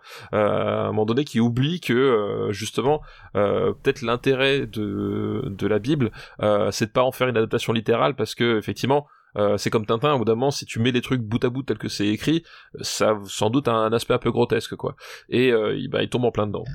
Et tu sais quoi Il y a, un truc que je trouve assez, euh, incroyable dans cette, adaptation, c'est que quand même, il a respecté quand même le texte, puisque c'est ça en fait, il respecte assez, fidèlement le texte. Alors je parle juste du texte dans son hyperbole et dans sa métaphore. Par exemple, il y a cette scène de fin. Alors, je vous spoil à la fin. à la Il y a fin, un déluge. Noé- à la fin, il y a un déluge et Noé survit avec euh, le bateau. Et on le voit, on voit euh, Russell Crowe ivre mort sur la sur la côte. Tu te souviens dans la grotte, Oui, tout à fait, ouais. qui est quand même une scène très bizarre pour un fin de blockbuster biblique. Et je suis assez euh, touché par cette scène parce que c'est à la fois très courageux de faire ça et en même temps, j'avais envie de dire j'ai envie de dire pourquoi. Genre, tu sais, c'est comme quand tu vois une scène, euh, une scène que tu connais pas trop du Nouveau Testament avec Jésus, et tu fais pourquoi vous avez gardé celle-là et pas une autre? Parce qu'il y a plein d'autres, il y a plein d'autres, euh, passages qui expriment d'autres choses tout aussi, tout aussi euh, fines. Et là, il garde ce truc très bizarre de voir Russell Crowe à poil ivre mort sur la plage. Eh Et, oui. et j'arrive pas et je parce qu'en fait il est déçu parce qu'il il a l'impression d'avoir déçu Dieu donc il se bourre la gueule ce qui est ce qui est une rais- la dernière fois que t'étais ivre mort je me souviens sur mon canapé C'était exactement pour la même raison. c'est tu te prenais pour Russell Crowe c'est ça, exactement. exactement. et, et, euh, juste pour dire que la femme de de Noé est jouée par Jennifer Jennifer- Connelly. Évidemment que t'as envie de monter euh, Bah oui. sur une euh, évidemment Jennifer et, et, euh, Évidemment que t'as envie de repeupler la Terre avec Jennifer Connelly, ça, mais effectivement. il a déjà des enfants avec elle puisqu'il y a Oui. plusieurs enfants Il y a, il y dont bah, y a Emma Watson, euh, du coup. Alors Emma Watson, c'est sa, hum, c'est sa fille adoptive. Ah, mais plus mais le- par contre, c'est Logan Lerman qui joue son, son fils. Et tu dis Logan Lerman comme si ce nom devait évoquer quelque chose. Tu connais pas Logan Lerman? Absolument pas. Alors il y a un film que tu dois voir dans les devoirs de vacances, un film qui s'appelle Le Monde de Charlie. Et je te conseille de voir Le Monde de Charlie, c'est un bon film euh, sur l'adolescence, avec déjà Emma Watson et un acteur qui va devenir assez euh, connu plus tard qui s'appelle Ezra Miller. D'accord, ok. Et Ezra Miller, V- je vois qui c'est, mais... En- et en VO, il s'appelle The Perks of Being a Wallflower, qui est un, c'est vraiment un bon film d'ado. J'aime bien les bons films d'ado, euh, euh, ce qu'on appelle les coming to age. euh, voilà, c'est vraiment genre, c'est vraiment le passage difficile à l'âge adulte. Et quand c'est bien fait, euh, franchement, celui-là, on est, un bien. Mais Logan Lerman, tu dois le connaître parce qu'il a quand même joué dans. C'était Percy Jackson. Ah oui, c'est pour ça qu'il m'a tellement marqué. c'est pour ça qu'il t'a c'est marqué. pour ça. C'est quoi qu'il m'a J'aurais bien voulu voir plus de Percy Jackson, moi. Mais je crois qu'il y en a eu deux hein, ou Il trois. y en a eu deux, mais il y en a eu deux, mais alors qu'ils auraient pu en faire des dizaines. Ou, ou pas. Ouais. Ou pas. Au bout d'un moment, je pense que c'est bien aussi de savoir s'arrêter. Logan Herman a joué dans. De- demande- demande à Paul W.S. Anderson qui a fait 5 films Resident Evil. Enfin, Il- il, a- il- il les a pas tous réalisés, mais bon, tout de même. il, a, il a joué dans Fury. Euh, Ah oui, il jouait un membre d'équipage dans Fury, ouais, Ouais. peut-être. Et puis, attends, il y avait un qui. Ah oui, mais Mais évidemment. comme il a gardé toutes ses dents, je m'en souviens plus, tu vois.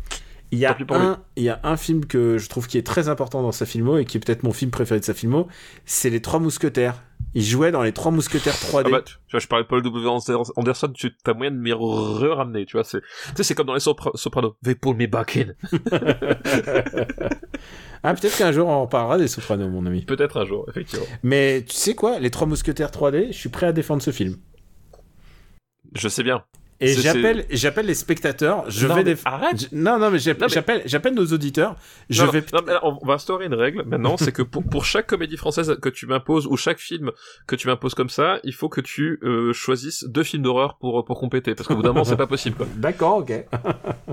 D'accord. Mais j'en aurais, j'aurais pas mal de devoirs de vacances aussi. Oui bah oui bah voilà, chacun son tour. Mais je veux juste dire un truc, c'est que je vais peut-être faire, et j'appelle aux auditeurs, peut-être que je vais faire un un party un party watch, un party, euh, c'est comme ça qu'on dit, une watch party.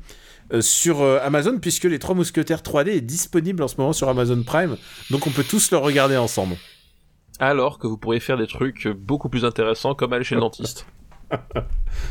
et tu vas pas chez le dentiste qu'est-ce que t'en sais? Bah si, bah bien sûr que si, moi je suis chez le dentiste, tu crois quoi? Je, non, je sais que t'es- tu, tu es, euh, tu, tu as la phobie médicale C'est vrai. Vrai. Et juste, juste pour ajouter encore sur ce, sur ce film, il y a un autre, il y a un autre souci, c'est que pour un film réalisé dans les, les- la décennie 2010, euh, ça passait peut-être pour euh, les Dix Commandements, mais est-ce que tu vois pas un problème euh, peut-être ethnique un peu? Bah, il... t'es en train de me dire qu'ils font pas très ancienne Judée, c'est ça? Bah ouais, ils sont tous, peu- ils sont tous. euh, Alors, tu sais quoi, euh, tu sais quoi, les temps changent et en, en 1950, ok, mais aujourd'hui. Non mais je, je- alors, le, le- Noé, il est sorti quand? C'était quoi, 2013, 2014 Attends, je sais plus. Attends. Ben, excuse-moi, 2014, mais ouais. en 2014, euh, c'est scientifiquement prouvé, il n'y avait aucun euh, acteur euh, israélite ou arabe de disponible. C'est comme ça. Ça n'existait pas à l'époque. Ça a été inventé en 2015. C'est, c'est, c'est pas de bol, hein, mais c'est comme ça. Ouais, je m'attendais pas à cette réponse, mais d'accord. Non, mais oui, effectivement, bah, tu sais, c'est comme euh, euh, à peu près à la même époque, t'avais Prince of Persia qui, qui sortait avec Ben Ah, Kingsley oui, et Jack Gyllenhaal, Jake Gyllenhaal qui, qui est pas. qui est pas très perse, on va dire. Globalement, il est pas hyper perse comme mec. Il est- Il a peut-être, Il- il... a peut-être à la rigueur un regard perçant, si tu veux, mais c'est J'ai tout. envie j'ai envie de dire, il est zéro perse. oui, c'est ça, les zéro perse. Les Perses, qui rappelons-le, sont les rois du piercing, comme nous l'avions attesté euh, Eh, évidemment. quand on avait parlé de 300. Alors, euh, bah, on va classer Noé, Oui, on va classer Noé. Euh, qui est pas le meilleur passage de la Bible, hein, je tiens à le dire. Hein. C'est très impressionnant pour les enfants, ça fait des, des arches, mais c'est pas le meilleur passage. Moi, je trouve que le livre bah, de ça Job manque un peu d'inceste. Mais bon. Euh, c'est comme ou, ça, de, hein. ou de torture. Ah, alors, euh, il il y, a de la torture. Il y a de il y a- la torture, Il y, a, y de la torture un peu. mais honnêtement, le livre de Job, c'est quand même, c'est quand même autre chose. hein. C'est quand même plus rigolo. Euh, globalement, on est d'accord que l'Ancien Testament supérieur au Nouveau Testament. Ah, dramatu- Bah déjà, il y a beaucoup plus, il y a beaucoup beaucoup plus de texte, quoi. C'est déjà beaucoup plus de textes, puis surtout, l'Ancien Testament, c'est là où les gens s'entretuent, se, se, se marient entre eux, font des choses affreuses. je veux dire, c'est- s'il se passe des trucs, c'est là, quoi. Le Nouveau Bah, Testament, c'est le plus Nouveau, bon. euh, le Nouveau Testament. Déjà, déjà, il y a, bah, bah, on va, on eh, on n'est pas là, pas, de- On n'est pas, pas, on n'est pas dans Super Bible Battle. pas de religion dans mon podcast, mais bon, ça. en même temps, c'est, c'est quatre fois le même texte écrit de manière différente. hein. Euh, C'est ça. Voilà. bah, bah, c'est c'est Rashomon. Voilà. C'est le, le Rashomon de Jésus. Je pense qu'on a notre titre, on va être bien référencé, mon gars. Alors, Je crois qu'aujourd'hui, je pense que c'est peut-être un des épisodes où je me suis fait le plus d'amis euh, euh, globalement. ah ouais, là, t'as dit, vos films, je les aime pas, les comédies françaises, je les aime pas, Votre Bible, je l'aime pas. votre Bible, je l'aime pas. Et tu sais quoi, il qui reste, qui nous reste, mon gars? Euh, mais qui bah si alors et, alors propose un film dans lequel il y a Jean-Jacques Goldman comme ça je peux lui chier dessus aussi puis j'aurais fait tout le monde Alors, je vois un film où il y a Jean- Jean-Jacques Goldman qui a fait la sorte. Bon, allez, peu importe. Euh, où est-ce qu'on va Euh, classer Noé. Noé en sachant que c'est vraiment pas bien, quoi? Euh, dans le dans le genre dans le genre Oh, oh, bondieuserie attends, je trouve attends, le livre d'Eli plus rigolo. Pour- Pourquoi on a deux SOS fantômes 68 je sais SOS pas je me suis posé la même question. Merde, pourquoi on a deux? Bah écoute, c'est je... qu'à mon avis il y a un film attends c'est que je pense qu'il y a un film que t'as dû ou, ou que en, en faisant de fausses manip on a viré. Je, je vais vérifier la liste tout de suite sur le site. D'accord, ok. Euh, donc, hop. Et c'est Tron l'héritage que t'as que t'as viré à la place, donc du Qui coup a- je le remets. Qui a la place Ouais, vas-y, refais-le. Voilà. Ah, si vous avez les insiders, c'est Tron l'héritage qui est 69ème. Voilà, c'est ça. On, a, on, a, on a remis Tron l'héritage à sa juste place, rassurez-vous. oui. C'est-à-dire euh, sous Men in Black 3. Je pense, que je pense que Noé est moins bien que Tron l'héritage. Euh, oui, oui, mais même Noé est moins bien que le livre d'Eli. Je pense que Noé est moins bien que le livre d'Eli. Voilà, à choisir Je- un, pense un que truc je- sur la Bible, bon. Je préfère, Je préfère. revoir Karate Kid. Euh, oui, je préfère revoir Hunger Games à la rigueur. Je préfère revoir Fan- Fantastic Four. Euh, Ah, alors, un film subtil. Mélancolia contre Noé. Oh, putain, Eh, c'est quoi? C'est le. Oh là là. Ah, Alors, Alors, je pense que c'est ma plus- limite, ouais. je pense que je pense que Mélancolia en matière de cinéma il y a quand même plus de trucs réussis puis il y a Kristen Dunst à poil donc quand même c'est quand même deux arguments euh, qui font que c'est meilleur que Noé Et et il y a Jack Bauer. et il y a Jack Bauer effectivement qui colle des headshots à des chevaux Now et, qui- et surtout qui, qui alors parce qui que a, les chevaux ils ont refusé d'a- d'avouer donc tu vois il les qui a un death rate très bas dans ce film. Rappelons-le, rappelons-le, le death rate de, de Jack Bauer, il a un seul kill, hein, vraiment. c'est ça exactement C'est lui. bon, allez, on met ça sous Mélancolia. ouais Hmm. Hmm. non Mission Pays Bas c'est- non c'est vraiment trop bas quand même euh, Mais c'est mieux qu'Abraham Lincoln, chasseur de vampires. c'est mieux qu'Abraham Lincoln c'est mieux que Machete Machete Kill c'est même pas filmé Machete Kill c'est- je suis désolé Hmm. mais c'est Mais je préfère Amazing Spider-Man 2. ok vendu Les je films- suis électro Mais tu sais quoi, j'ai l'impression que les films bibliques, ça marche pas beaucoup sur nous. Bah ça dépend, ça dépend quel film biblique. Hein. Il y en a des biens, hein, mais... euh, Bah, très, je très, très bonne phrase, il y en a des biens. c'est ça, il y en a des. Bah je crois que les 10 commandements quand même on était plutôt positifs en plus sur les 10 commandements. Attends, je regarde, j'ouvre les années 50, le 10 commandements est 13ème sur 20. 13 e sur 20, mais on a pas dit, j'ai pas souvenir Pour un ait, film euh, qui dure deux fois le temps de, oui, de Noé. et, hein. et, et- et qui, et qui passe deux fois plus vite. C'est la Mm. relativité, c'est Einstein, hein, c'est la relativité du temps. C'est- oh là là, putain. Le deuxième film de cette liste, c'est un autre film, donc tu te rappelles toi, euh, un peu d'eau ça désaltère, trop d'eau ça noie. C'est un film qui s'appelle 2012. ah oui, bah oui, mais qui n'est pas sorti en 2012. Et c'est- attention, et c'est- là où c'est piégeux. Je vérifie. Ah non, on n'a pas traité 2012. Ouais, c'est bon. Allez, on va faire 2012. Euh, mais 2012, est-ce, est-ce qu'il justement il n'est pas sorti à la décennie précédente? Euh, je crois qu'il est, euh, il est sorti. Ah, T'as raison, il est sorti en 2009 Ah, c'est ce qui me semblait. Je crois que parce que justement la blague c'était ça quoi. et il est sorti Euh, en novembre. de- Ah bah donc on, on considère que Disqualifié. 2009. Disqualifié. Ah, quel dommage. Je Désolé. me faisais une joie de parler de ce film que j'adore. C'est vrai? Non. Je me tout. disais, c'est bizarre. Alors, du coup, j'ai j'ai un doute sur le dernier film, je vérifie. Oh, le dernier film, il est de 2008. Ah merde, bah alors qu'est-ce que c'est que cette liste Qu'est-ce que c'est que cette liste C'est quelqu'un qui n'a pas compris le principe de Théo. Attends, attends, je vérifie que Noé, Noé, il est sorti en 2014. Merde, Théo, qu'est-ce qui Ouais, s'est de passé Noé, je crois que c'est 2013, 2014. Alors, est-ce que tu veux que je te spoil Le dernier film, c'était Ouais, La Vague. C'était La Vague, mais j'ai l'impression Ah, qu'on l'a merde. j'ai l'impression qu'on plus, l'a fait en plus. En plus, on l'a fait la vague. Attends, déjà. je- est-ce qu'on l'a fait? Je regarde, Vague. La Vague est 108ème. 108ème, ouais. ouais. Donc Ah merde, j'ai- été, euh, j'ai été traîné. euh, bah, je suis désolé Théo, ta liste Eh, est alors, peu. c'est qui que tu traites de traîner ici? Euh, Méfie-toi avec ce mot. Euh, Qu'est-ce qu'on peut faire comme liste euh, que ça Bah, va t'avais vite t'avais pas une autre liste avec des nazis? Parce que là tu m'as. Ouais, mais elle est trop longue maintenant. Ah bah, euh, votre Attends, je, je vais faire. Super. je vais faire une liste que. Euh... Je vais faire une liste que je, je pense je vais- que moi je vais. Moi j'ai du. Du. du devoir de vacances. Des devoirs de vacances, comme ça on va rééquilibrer le game. Ça te va? Ouais, écoute, tout me va. Ah non, dis pas ça, dis pas ça. Attends, il faut- j'ai besoin de chercher parce que c'est. Hop. Euh, Ah tiens, ça peut être pas mal ça. J'ai peur quand tu cherches des trucs. Mais j'aime bien quand t'es peur. J'aime bien, j'aime bien entretenir ce climat de peur et de. Mais oui, de- oui, c'est c'est- c'est- c'est ce management par la, par la terreur. Putain, je suis désolé, je suis désolé en fait. Je, je regarde et voilà, c'est bon. Euh, je regarde, hein, je suis encore dessus. Ah putain, on va pas faire Alice. au- Euh, non. Alice au pays des merveilles, on l'a pas déjà fait, Alice au pays Non, mais il y a- c'est- c'est c'est quoi? Ton, ton pire cauchemar C'est il peut toujours revenir. Oui, c'est ça, oui, oui, oh putain, euh, quelle horreur. On parle pas.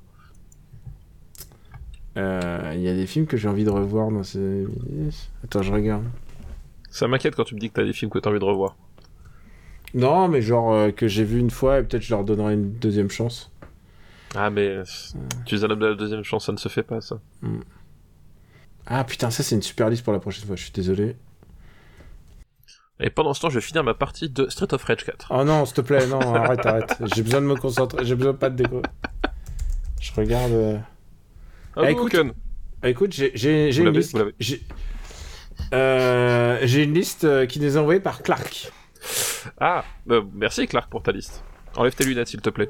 Et euh, c'est une liste, c'est euh, bah, juste parce que euh, il a il a deux films déjà dans la liste et comme ça on va compléter. Ah putain, malin. Ouais, ouais. C'est malin, ça, ça c'est malin. Et c'est quoi, les... et quoi déjà le nom de la liste? C'est une film, une liste qui s'appelle Vont-ils scorer? D'accord. Vont-ils scorer Corée Euh, je l'ai. Je l'ai. Donc c'est une liste de films coréens. Ok. D- déjà, déjà, c'est- une bonne thématique. Ouais.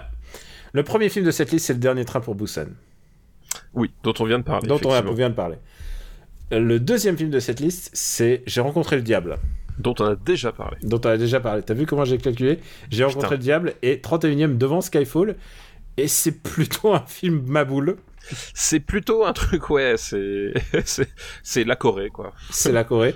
Et je pense qu'on a un film qui va, qui va, qui résume un peu la Corée aussi, qui va arriver. C'est un film réalisé par Naong Jin.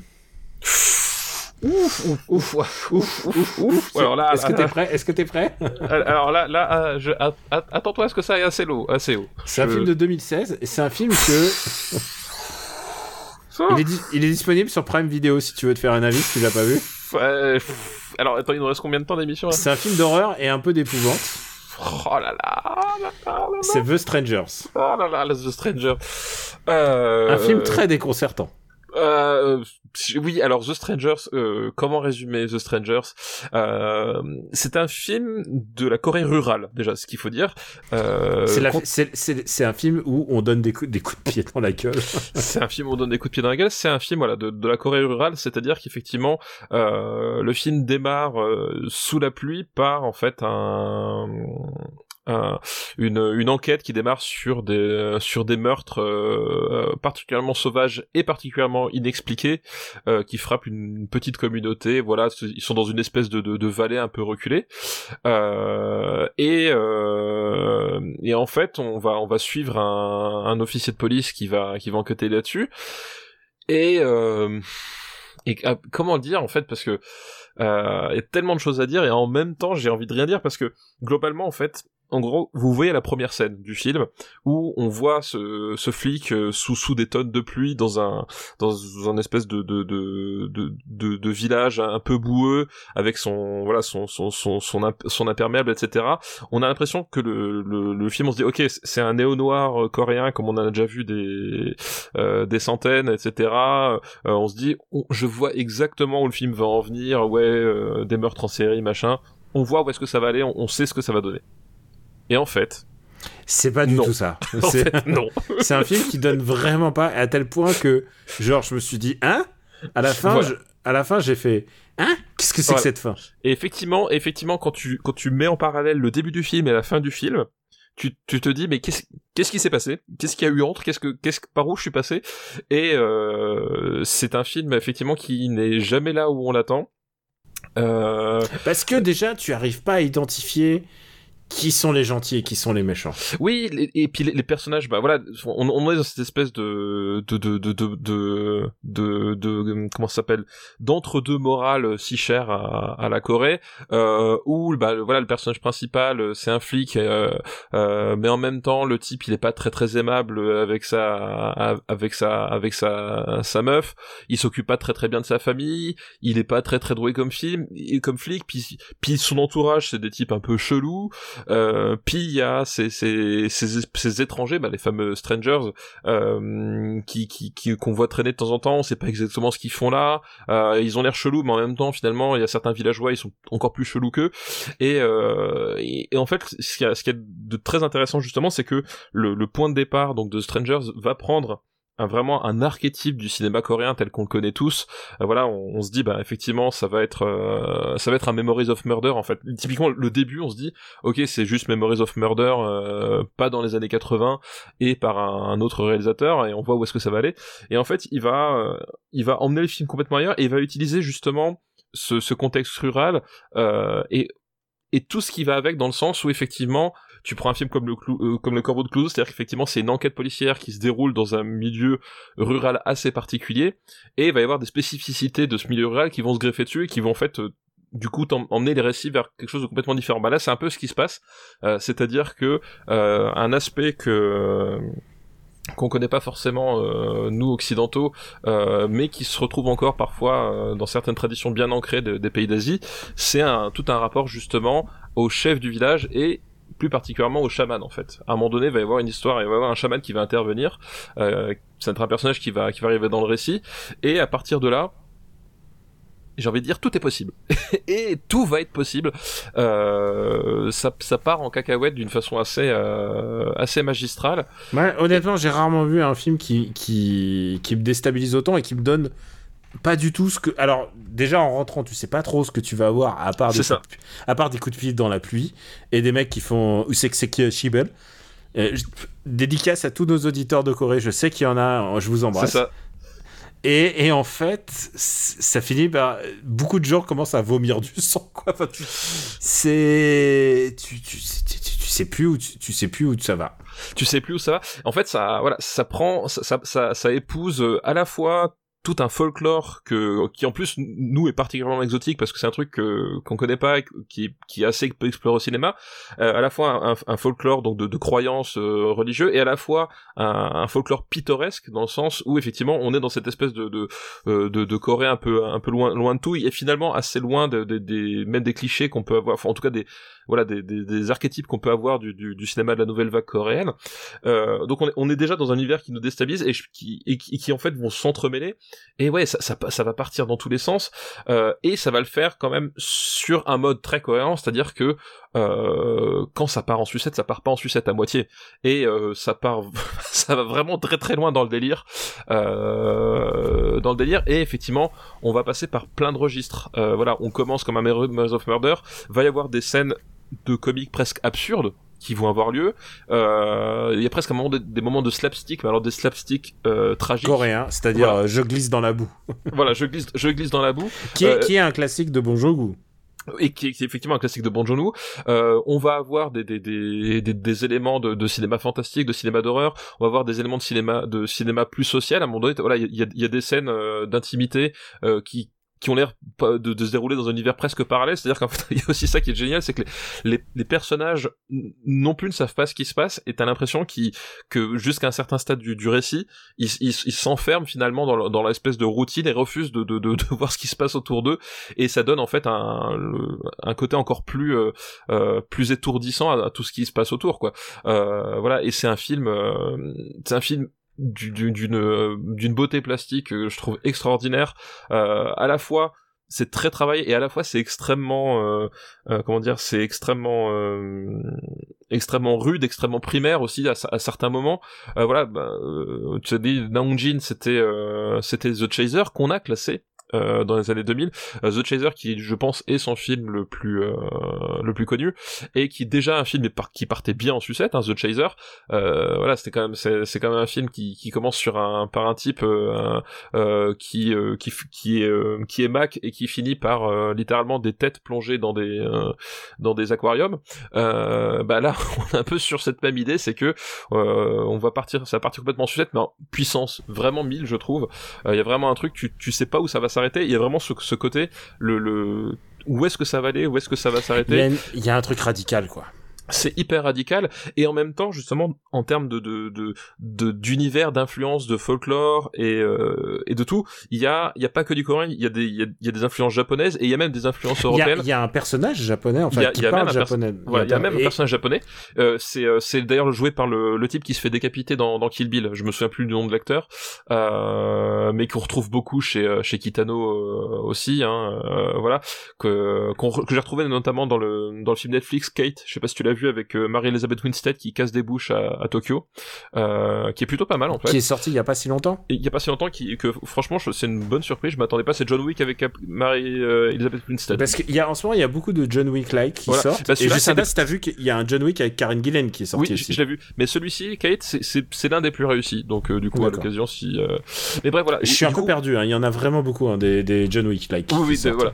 Mais du coup, voilà, il y, a- il y a plein d'influences euh, qui, qui vont se mêler. Enfin, et ça donne un truc. euh, assez à, la fois assez hétéroclite et en même temps qui fait une espèce de, bloc étrangement homogène. Enfin, il y a c'est une espèce de pirouette, euh, pirouette permanente qui qui est tout le temps sur le fil, comme souvent avec le cinéma coréen, mais qui, euh, bah, qui, arrive à tenir son délire.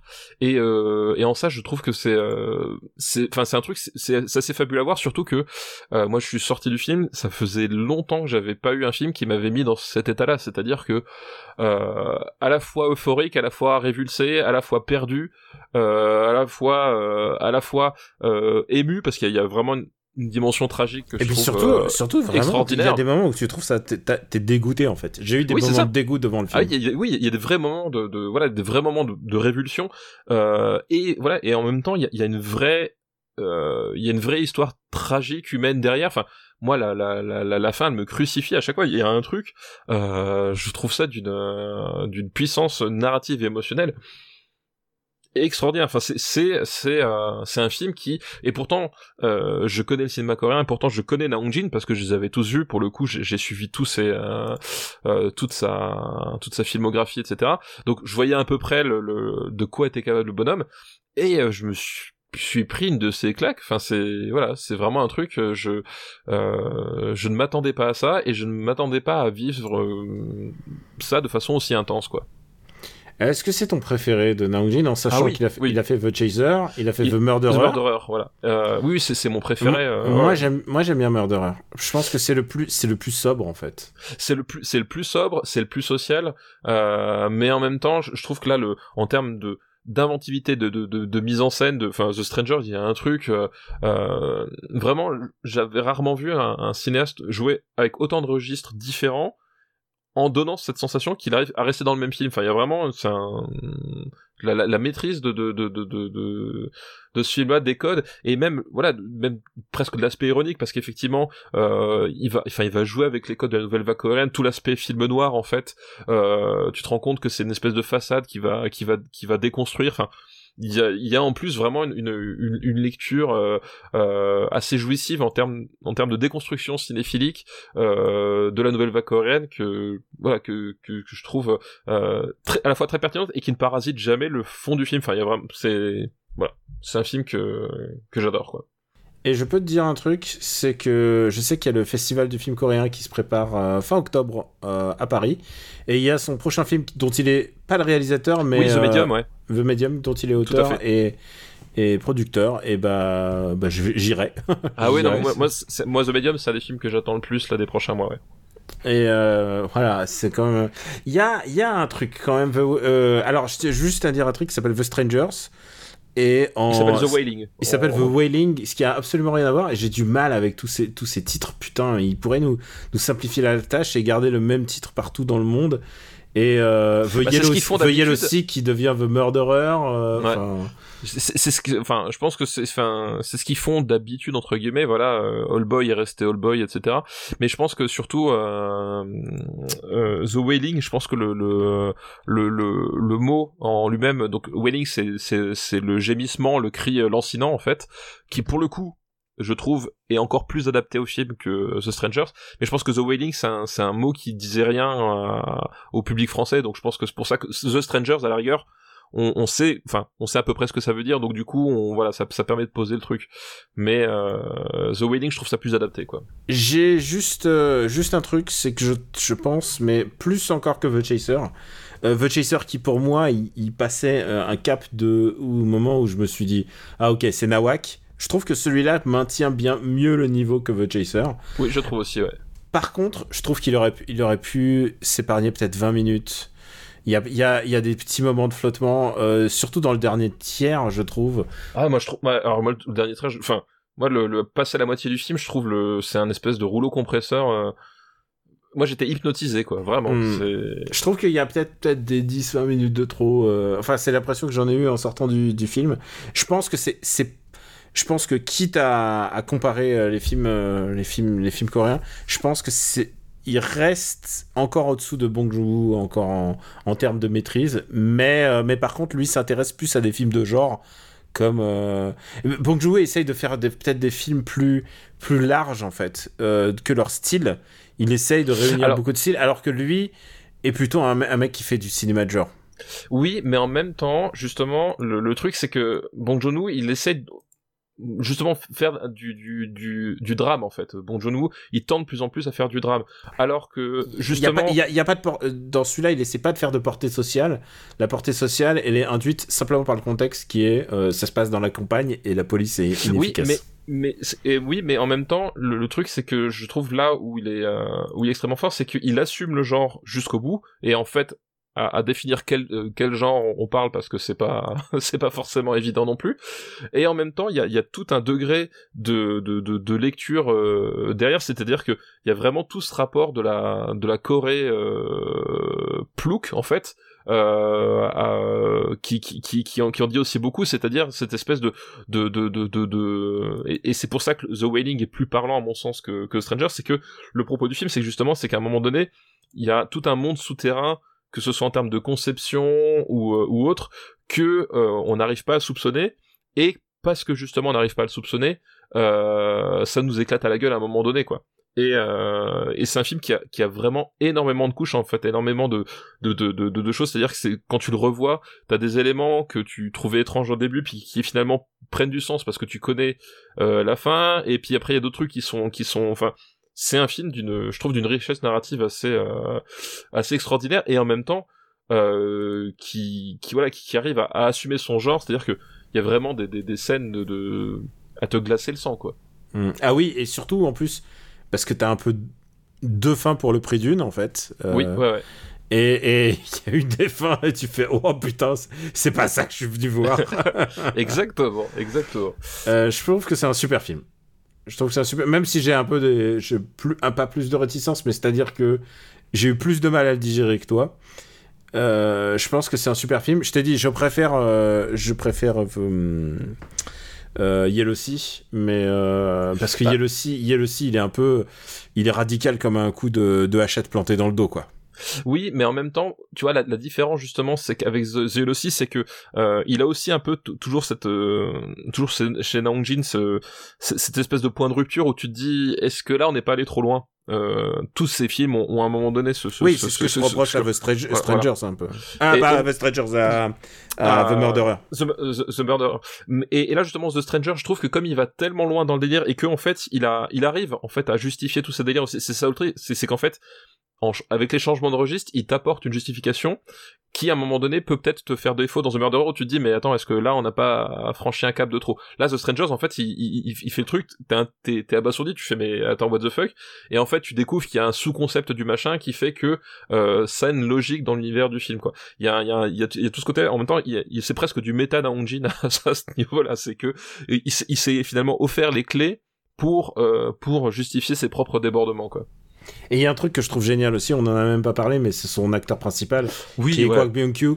qui est encore une fois, genre, il y a qu'en Corée où on, on, on te, on te, on arrive à te créer des personnages comme ça, c'est-à-dire ultra touchant, ultra volontariste, il, il fait tout, il est en train de tout faire pour, euh, pour sauver sa Oui. famille, et en même Et en temps même- ultra humain parce qu'il est ultra Ouais. faillible enfin il y a et qui se rend compte que parfois il a fait des erreurs et que, et que ça va lui retomber dans la gueule. Ouais, complètement. Non mais ouais, le, le, le, casting globalement, il est euh, il est vraiment top. Et, euh, et encore une fois, bah comme euh, comme justement euh, Bong Joon-ho qui va euh, qui, qui, qui va filmer ses personnages, il prend ce prisme-là d'un type un peu moyen. Euh, un peu moyen mais un peu grandiose enfin un, peu formidable aussi. C'est vraiment ce, ce côté cette espèce de justement de de de de, de type là qui euh, à un moment donné est obligé de se transcender. Alors après est-ce qu'il y arrive est-ce qu'il y arrive pas est-ce qu'il fait les bons choix ou pas? Mais il y a vraiment cette idée que euh, face euh, face à ce qu'il est en train de vivre euh, ce type là auquel on arrive à s'identifier tout de suite parce que pareil il a il a un, il a un physique c'est pas un physique de, de jeune premier euh, il, il- il- la façon dont il le joue tu sens que c'est le type qui, qui, est, qui, est, qui est déjà passé par pas mal de choses etc mais à un moment donné quand il prend ses décisions tu te dis ouais est-ce qu'à un moment donné j'aurais été en capacité de faire mieux que lui? Je suis pas certain quoi Et puis, euh, et puis il y a un personnage qui me glace le sang, mais je peux pas, je peux Oui. pas te dire qui, mais oui mais je, je vois je vois de qui tu parles il y a un personnage qui me glace le sang et genre, et genre, je pense que si je le rencontrais dans la vie, je, j'aurais vraiment peur. oui il y a certains acteurs tu ne les regardes plus de la même façon après hein. Mm. Et pourtant, euh, Dieu seul sait que. Et alors, juste pour l'anecdote, une fois qu'on avait vu ce film, on est tout de suite allé manger un, un resto. On est allé au resto coréen, on s'est fait un, un bulgogi parce que parce que même si c'est dégueulasse ce qui se passe dedans, la bouffe coréenne, quand tu vois les mecs Ah bah Corée, c'est ça. ça, ouais. ça te donne faim. D'ailleurs, la prochaine fois que tu passes à Paris, on ira au resto coréen. Ah putain, Fêtez ça. J'ai tellement hâte. Et On a fait, on a fait libanais la dernière fois. C'est vrai, c'est vrai. Mm. Et c'était bon aussi. Où est-ce qu'on va le mettre? Alors moi, honnêtement, je pense que c'est l'un des plus grands films de cette décennie. Pour, pour moi, c'est un, c'est un, un numéro un. euh, euh, c'est un numéro un au moins minimum là quoi. Moi, je l'aurais mis, en... moi, j'aurais mis entre Interstellar et Drive. Ah euh, non, je, je- enfin, ouais, à mon sens, c'est, je, je, je- comme je disais, j'ai pas souvenir d'avoir eu un film qui m'a autant euh, percuté que celui-ci euh, dernièrement quoi. Hmm. Hmm. Moi, ah, ouais. Alors, écoute, moi, j'ai aussi des films qui m'ont percuté. euh, quand tu vas les avoir dans la liste, euh, tu. Ah, remarque, attends, je suis en train de me... attends, je suis en train de regarder quand est-ce qu'il sort un film que que je je- j'hésite. Euh, Parce que parce que si je te donne un truc, j'espère avoir quelque chose en retour. Tu comprends bien Ouais, je comprends bien, mais justement, moi, j'ai l'impression de t'en avoir beaucoup donné. Et là, pour le coup, je, je pense que ça, c'est un numéro un qui va peut-être pas le rester numéro un, mais qui qui mérite euh, d'être au moins numéro un euh, une partie. Surtout qu'en plus, on n'a pas détrôné Premier Contact euh, Allez, go. depuis longtemps. Ouais, allez, écoute, The Strangers. Je pense que c'est un film plus plus intéressant que Whiplash même. Ouais, non, mais c'est, un- enfin, c'est un, tu vois, c'est- vraiment, c'est une, c'est une espèce de folie cinématographique. Il y, a, y a à la fois la folie, à la fois la maîtrise. à la- Enfin, il y a, c'est quand je veux au cinéma, c'est pour voir ce genre de choses. Alors du coup, ça fait peut-être de moi un mec chelou, ça je, ça, je le comprends bien. Quand vous le verrez, vous aurez compris. Mais euh, ouais, je ne pensais pas que le que retomber un jour sur un film euh, aussi fou. Mais vraiment, c'est un film fou en fait. C'est vraiment un film- c'est un film bizarre et surtout, c'est pas. Alors, tu sais, moi, je suis devenu père entre temps. Je sais pas si c'est un film que j'ai envie de revoir. Puisque c'est quand même la mec, l'histoire d'un mec qui essaie de sauver sa fille. Et à chaque fois, c'est toujours le problème chez, chez Namondine. Hein. Oui. C'est toujours, euh, j'essaye de sauver quelqu'un et. Et, ouais, c'est se passe- compliqué. ça se passe pas toujours méga bien. Effectivement. Non, mais c'est, oui, oui, c'est. Et, et de toute manière, vous pouvez vous faire votre avis euh, sur le marbre, puisqu'il est disponible en ce moment sur Amazon Prime. Ouais, effectivement, effectivement. Hop là. Mais on peut aussi aller regarder les Trois Mousquetaires 3D ensemble. hein.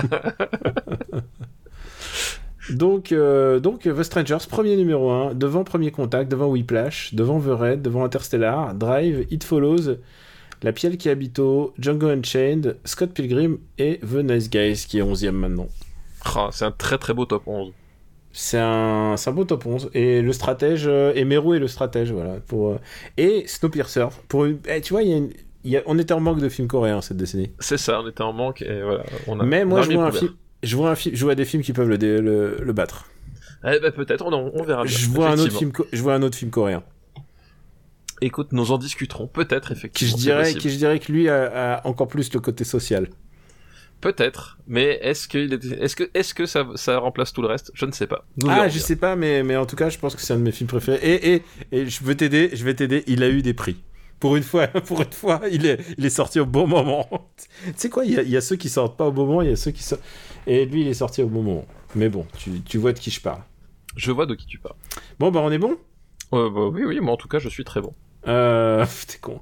Euh, bon, bah, j'ai fait le top 10, c'est plus la peine de, de s'éterniser. Par contre, tu vas nous faire une reco? Et oui, je vais te faire une reco, et ça tombe bien qu'on finisse sur The Strangers, puisque euh, je vais parler d'un film de genre aussi, euh, qui est sorti, euh, qui est sorti au cinéma. Alors au mois de septembre, donc il est possible qu'il soit plus forcément à l'affiche. Auquel cas, je m'excuse, mais moi je l'ai vu avec, comment dire, le retard habituel, c'est-à-dire que voilà, les films qui, quand ils sortent, ils n'arrivent pas forcément toujours au même moment que que chez vous. Ce film, c'est un film réalisé par David Bruckner. Alors David Bruckner, euh, euh, c'est un, c'est un réalisateur pas forcément euh, hyper connu parce qu'il a, voilà, il avait, il avait fait notamment, comment s'appelle, un film qui s'appelait Le Rituel. sorti il y, a, quelques années, mais bon, qui était pas très connu, et qui en ce moment est à l'actualité parce que c'est lui qui va faire le reboot de Hellraiser. Euh, voilà, le prochain reboot de Hellraiser qui sort euh, ben, l'année prochaine, je crois. Euh, voilà. Mais le film dont je vais vous parler, il s'appelle euh, The Night House. Je sais pas si t'en as entendu parler. Euh, Oui, j'en ai entendu parler parce qu'il est sorti, mais, Voilà. mais je l'ai pas vu. Donc c'est un film avec Rebecca Hall et quand je dis c'est un film avec Rebecca Hall, c'est que littéralement elle est dans 98% des plans du film. Donc si vous n'aimez pas Rebecca Hall, c'était pas un film pour vous. Mais en même temps, si vous n'aimez pas Rebecca Hall, je crois que vous ne méritez pas forcément de regarder des films de cinéma. Donc euh, l'un dans l'autre, euh, bah oui, c'est une super actrice. Et, euh, et là, voilà, elle est vraiment euh, de tous les plans de, du, film. Euh, elle s'en sort très très bien. Et le pitch, c'est quoi? Le pitch est assez classique puisque c'est une une femme, donc Rebecca Hall, dont le mari vient de se suicider. Et qui bah du coup est un, espèce de on va dire de carrefour dans sa vie euh, parce que ben voilà son mari s'est suicidé elle vit toute seule dans sa dans la grande maison que son mari a construite euh, point important du, du scénario. Et euh, voilà elle est un petit peu au bout du rouleau elle sait pas quoi faire. Et il se trouve que euh, il va y avoir des événements un peu surnaturels qui vont se produire à savoir que elle va commencer à entendre des bruits la nuit elle va commencer à, à voir des, des choses. Elle, sait, elle est pas certaine de ce qu'elle voit exactement. Elle voit parfois des traces de pas parfois des silhouettes, est-ce que c'est là, est-ce que c'est pas là, et du coup ça va la forcer finalement à chercher ce qui se passe et euh, cette cette espèce de, de, de, quête finalement où elle se, retrouve là, elle se dit ben est-ce que c'est dans ma tête ou pas euh, Elle va découvrir que finalement son son mari qu'elle connaissait euh, si bien était peut-être pas l'homme qu'elle pensait. Et voilà donc pitch assez classique, mais mais je trouve vraiment bien mené. Et surtout euh, j'aime beaucoup en fait l'installation de l'atmosphère l'utilisation euh, de la maison la fameuse night house. Euh, voilà en termes de, de, cadrage de surcadrage c'est un c'est un film euh, assez euh, assez carpenterien dans dans l'approche puisqu'on va beaucoup filmer de vide euh, dans celui-là et à dessin et à propos, c'est-à-dire que c'est, je trouve, c'est une très très belle utilisation euh, des espaces vides. Et alors, pour le coup, là, on est dans un espace vide symbolique puisque on est sur quelqu'un qui est en train de faire son deuil. Euh, donc euh, il y a, y a qui vraiment a, qui a un début classique de, voilà. de cinéma d'horreur. De cinéma d'horreur exactement. Et voilà toute cette euh, tout, tout ce tout ce vide dans le cadre, dans la mise en scène est très très bien utilisé. Euh, et en même temps voilà et toutes les notions de surcadrage puisque effectivement euh, c'est un film qui va se centrer principalement sur la maison. Donc les fenêtres, les encadrements de portes, les éléments de décor, etc. voilà c'est il y a vraiment ces deux vecteurs et c'est la mise en scène je trouve est super élégante est super bien, euh, super bien utilisée. Et euh, Rebecca Hall est, euh, est parfaite. Voilà, elle est, elle est vraiment parfaite. C'est-à-dire qu'elle a ce personnage qui, bah, évidemment, craque parce que elle est triste, et en même temps, du coup, elle a cette espèce de de, de, de, volonté finalement de pas être euh, juste la veuve de. Il y a vraiment un moment donné, elle est, elle, voilà, elle, a des rapports un peu un peu passif-agressif avec les gens autour d'eux parce que euh, justement, elle, euh, elle est dans ce truc où elle veut pas la pitié. Puis on sent que c'est son caractère aussi de pas forcément euh, n'être qu'un qu'un élément de décor. Donc je trouve c'est un personnage qui est très intéressant et elle le restitue très très bien.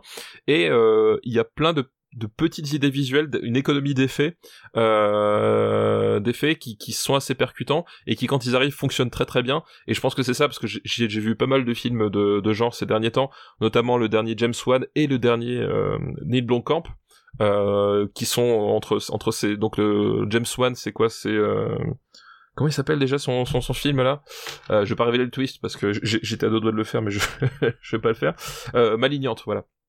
Euh, il y a eu Malignante qui est sorti et euh, Démonique, voilà, c'est le bon camp qui est sorti. Euh, donc euh, ces trois films-là, finalement, avec The Nighthouse, ils ont des thématiques qui sont étrangement proches, on va dire, sur certains points. Alors c'est pas les mêmes histoires, finalement, c'est pas les mêmes tenants et les mêmes aboutissants, mais il y a pas mal de points en commun. Mais contrairement à, James Wan et à et à Blomkamp, je trouve que là, David Bruckner, il arrive à, à bien doser ses effets, à, bien les utiliser et à, leur donner vraiment un, véritable impact quand ils les utilisent. Là où les, deux autres en fait ils en mettent des ils en font des tonnes et évidemment ça devient grotesque. Là le film tombe jamais dans le grotesque et arrive à rester vraiment sur cette fine ligne où euh, c'est c'est voilà c'est inquiétant alors c'est pas de la grande angoisse mais c'est inquiétant et ça arrive à rester touchant en même temps et euh, voilà et je m'attendais pas à ce que le, le, film soit aussi euh, aussi réussi surtout que effectivement quand tu démarres le film avec le pitch moi je, je pensais que c'était un certain type de film. En fait, c'est pas tout à fait ça. Il y a pas mal de petits, euh, de petits, petits éléments, petits, on va dire mini twists, en tout cas d'un point de vue narratif, euh, qui font qu'il y a un petit sel qui s'ajoute et que au final ça marche, euh, bah ça marche plutôt bien. Donc c'était une bonne surprise, The Night House. Et pour ma part, je vais recommander une BD qui vient de sortir. Alors, c'est un peu, ça va être un peu la tête de gondole de saison, mais j'en ai déjà parlé sur mon stream. C'est, sais-tu que Goldorak a eu une suite?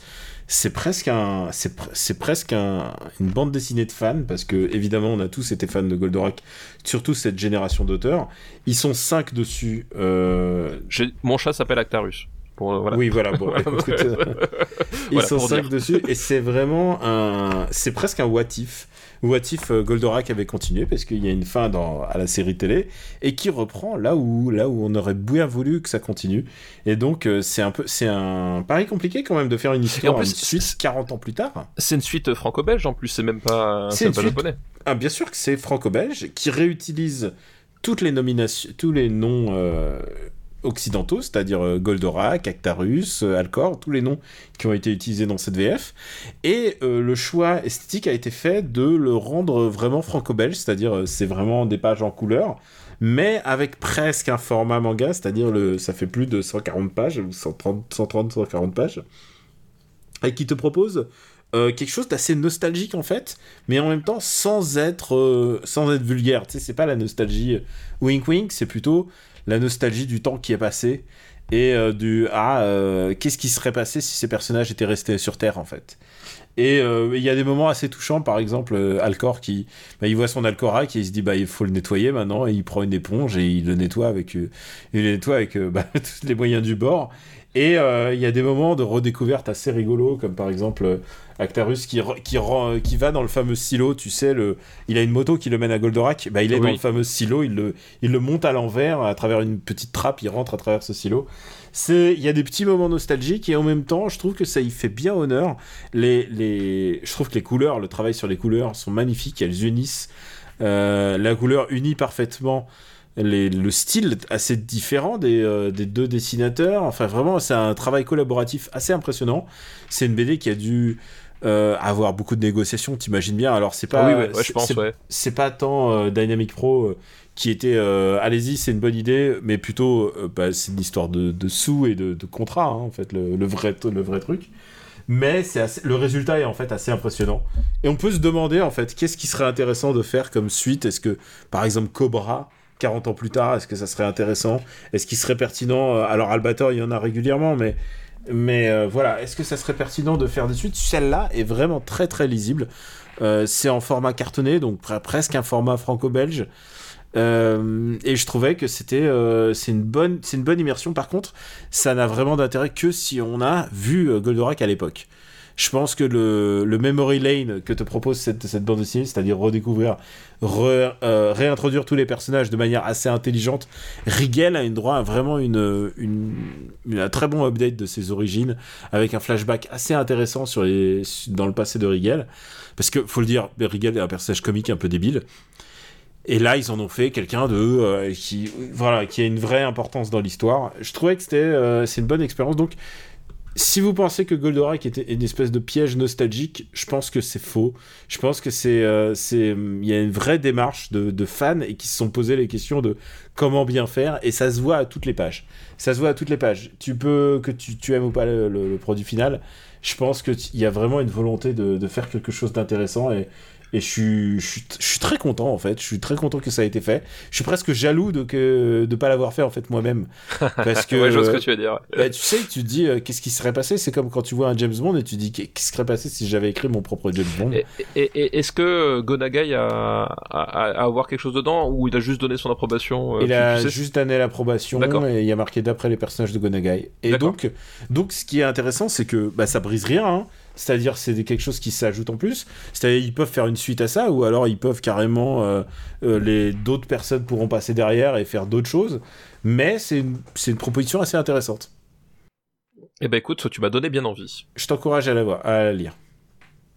Eh ben écoute, dès, dès que je peux. Et bah, euh, bah, je t'invite à revenir à Paris. Reviens. C'est ça. Reviens, Reviens à la maison, on a les mêmes. Et euh... oh non, me dis pas ça. Trauma d'enfance. Euh, Bah c'est tout pour aujourd'hui. Donc Super Ciné Battle, euh, c'est terminé. Vous pouvez retrouver la liste bah, sur notre site officiel supercinébattle.fr, un site et j'ai envie de dire un podcast et j'insiste sur le mot indépendant puisque Tout à on- fait. on ne peut pas nous retrouver sur les plateformes avec paywall. C'est quelque chose que- auquel on se tient. Alors je pense que ça nous coupe de, énormément de public, hein, faut que tu le saches. Hein.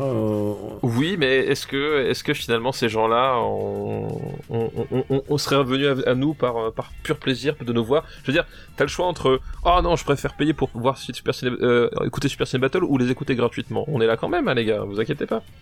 Ou on est là gratuitement, mais n'oublions pas, euh, on est. Euh... Oh putain, quel enchaînement euh, N'oubliez pas non plus que vous pouvez nous soutenir sur patreon.com/slash RPU.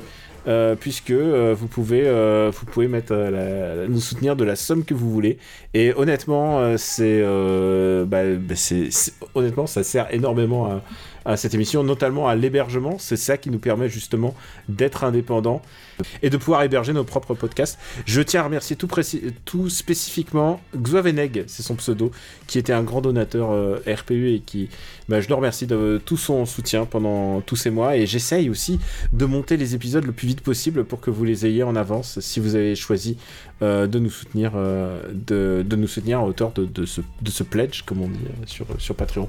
Patreon.com slash RPU, et je pense qu'on fait ça à la fin. C'est une erreur, mon gars.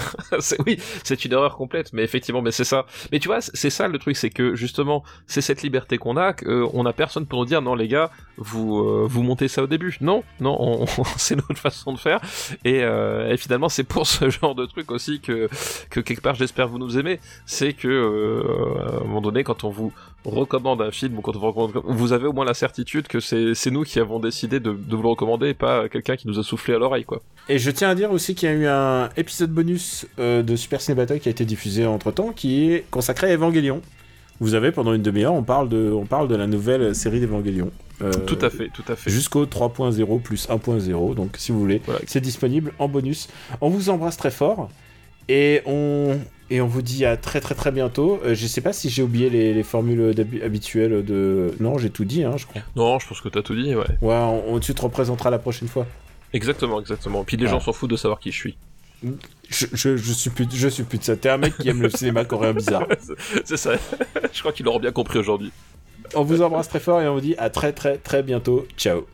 Ciao à tous, merci.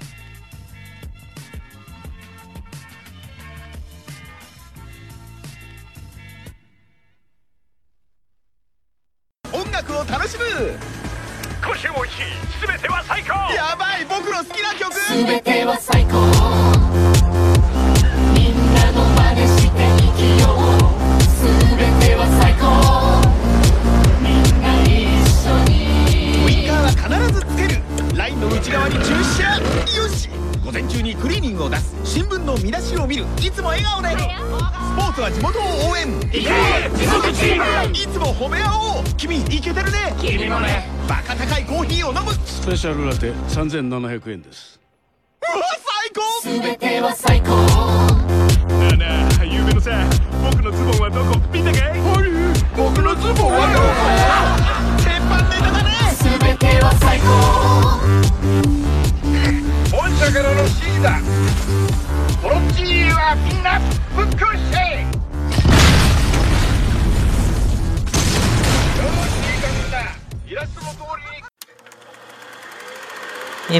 Production RPU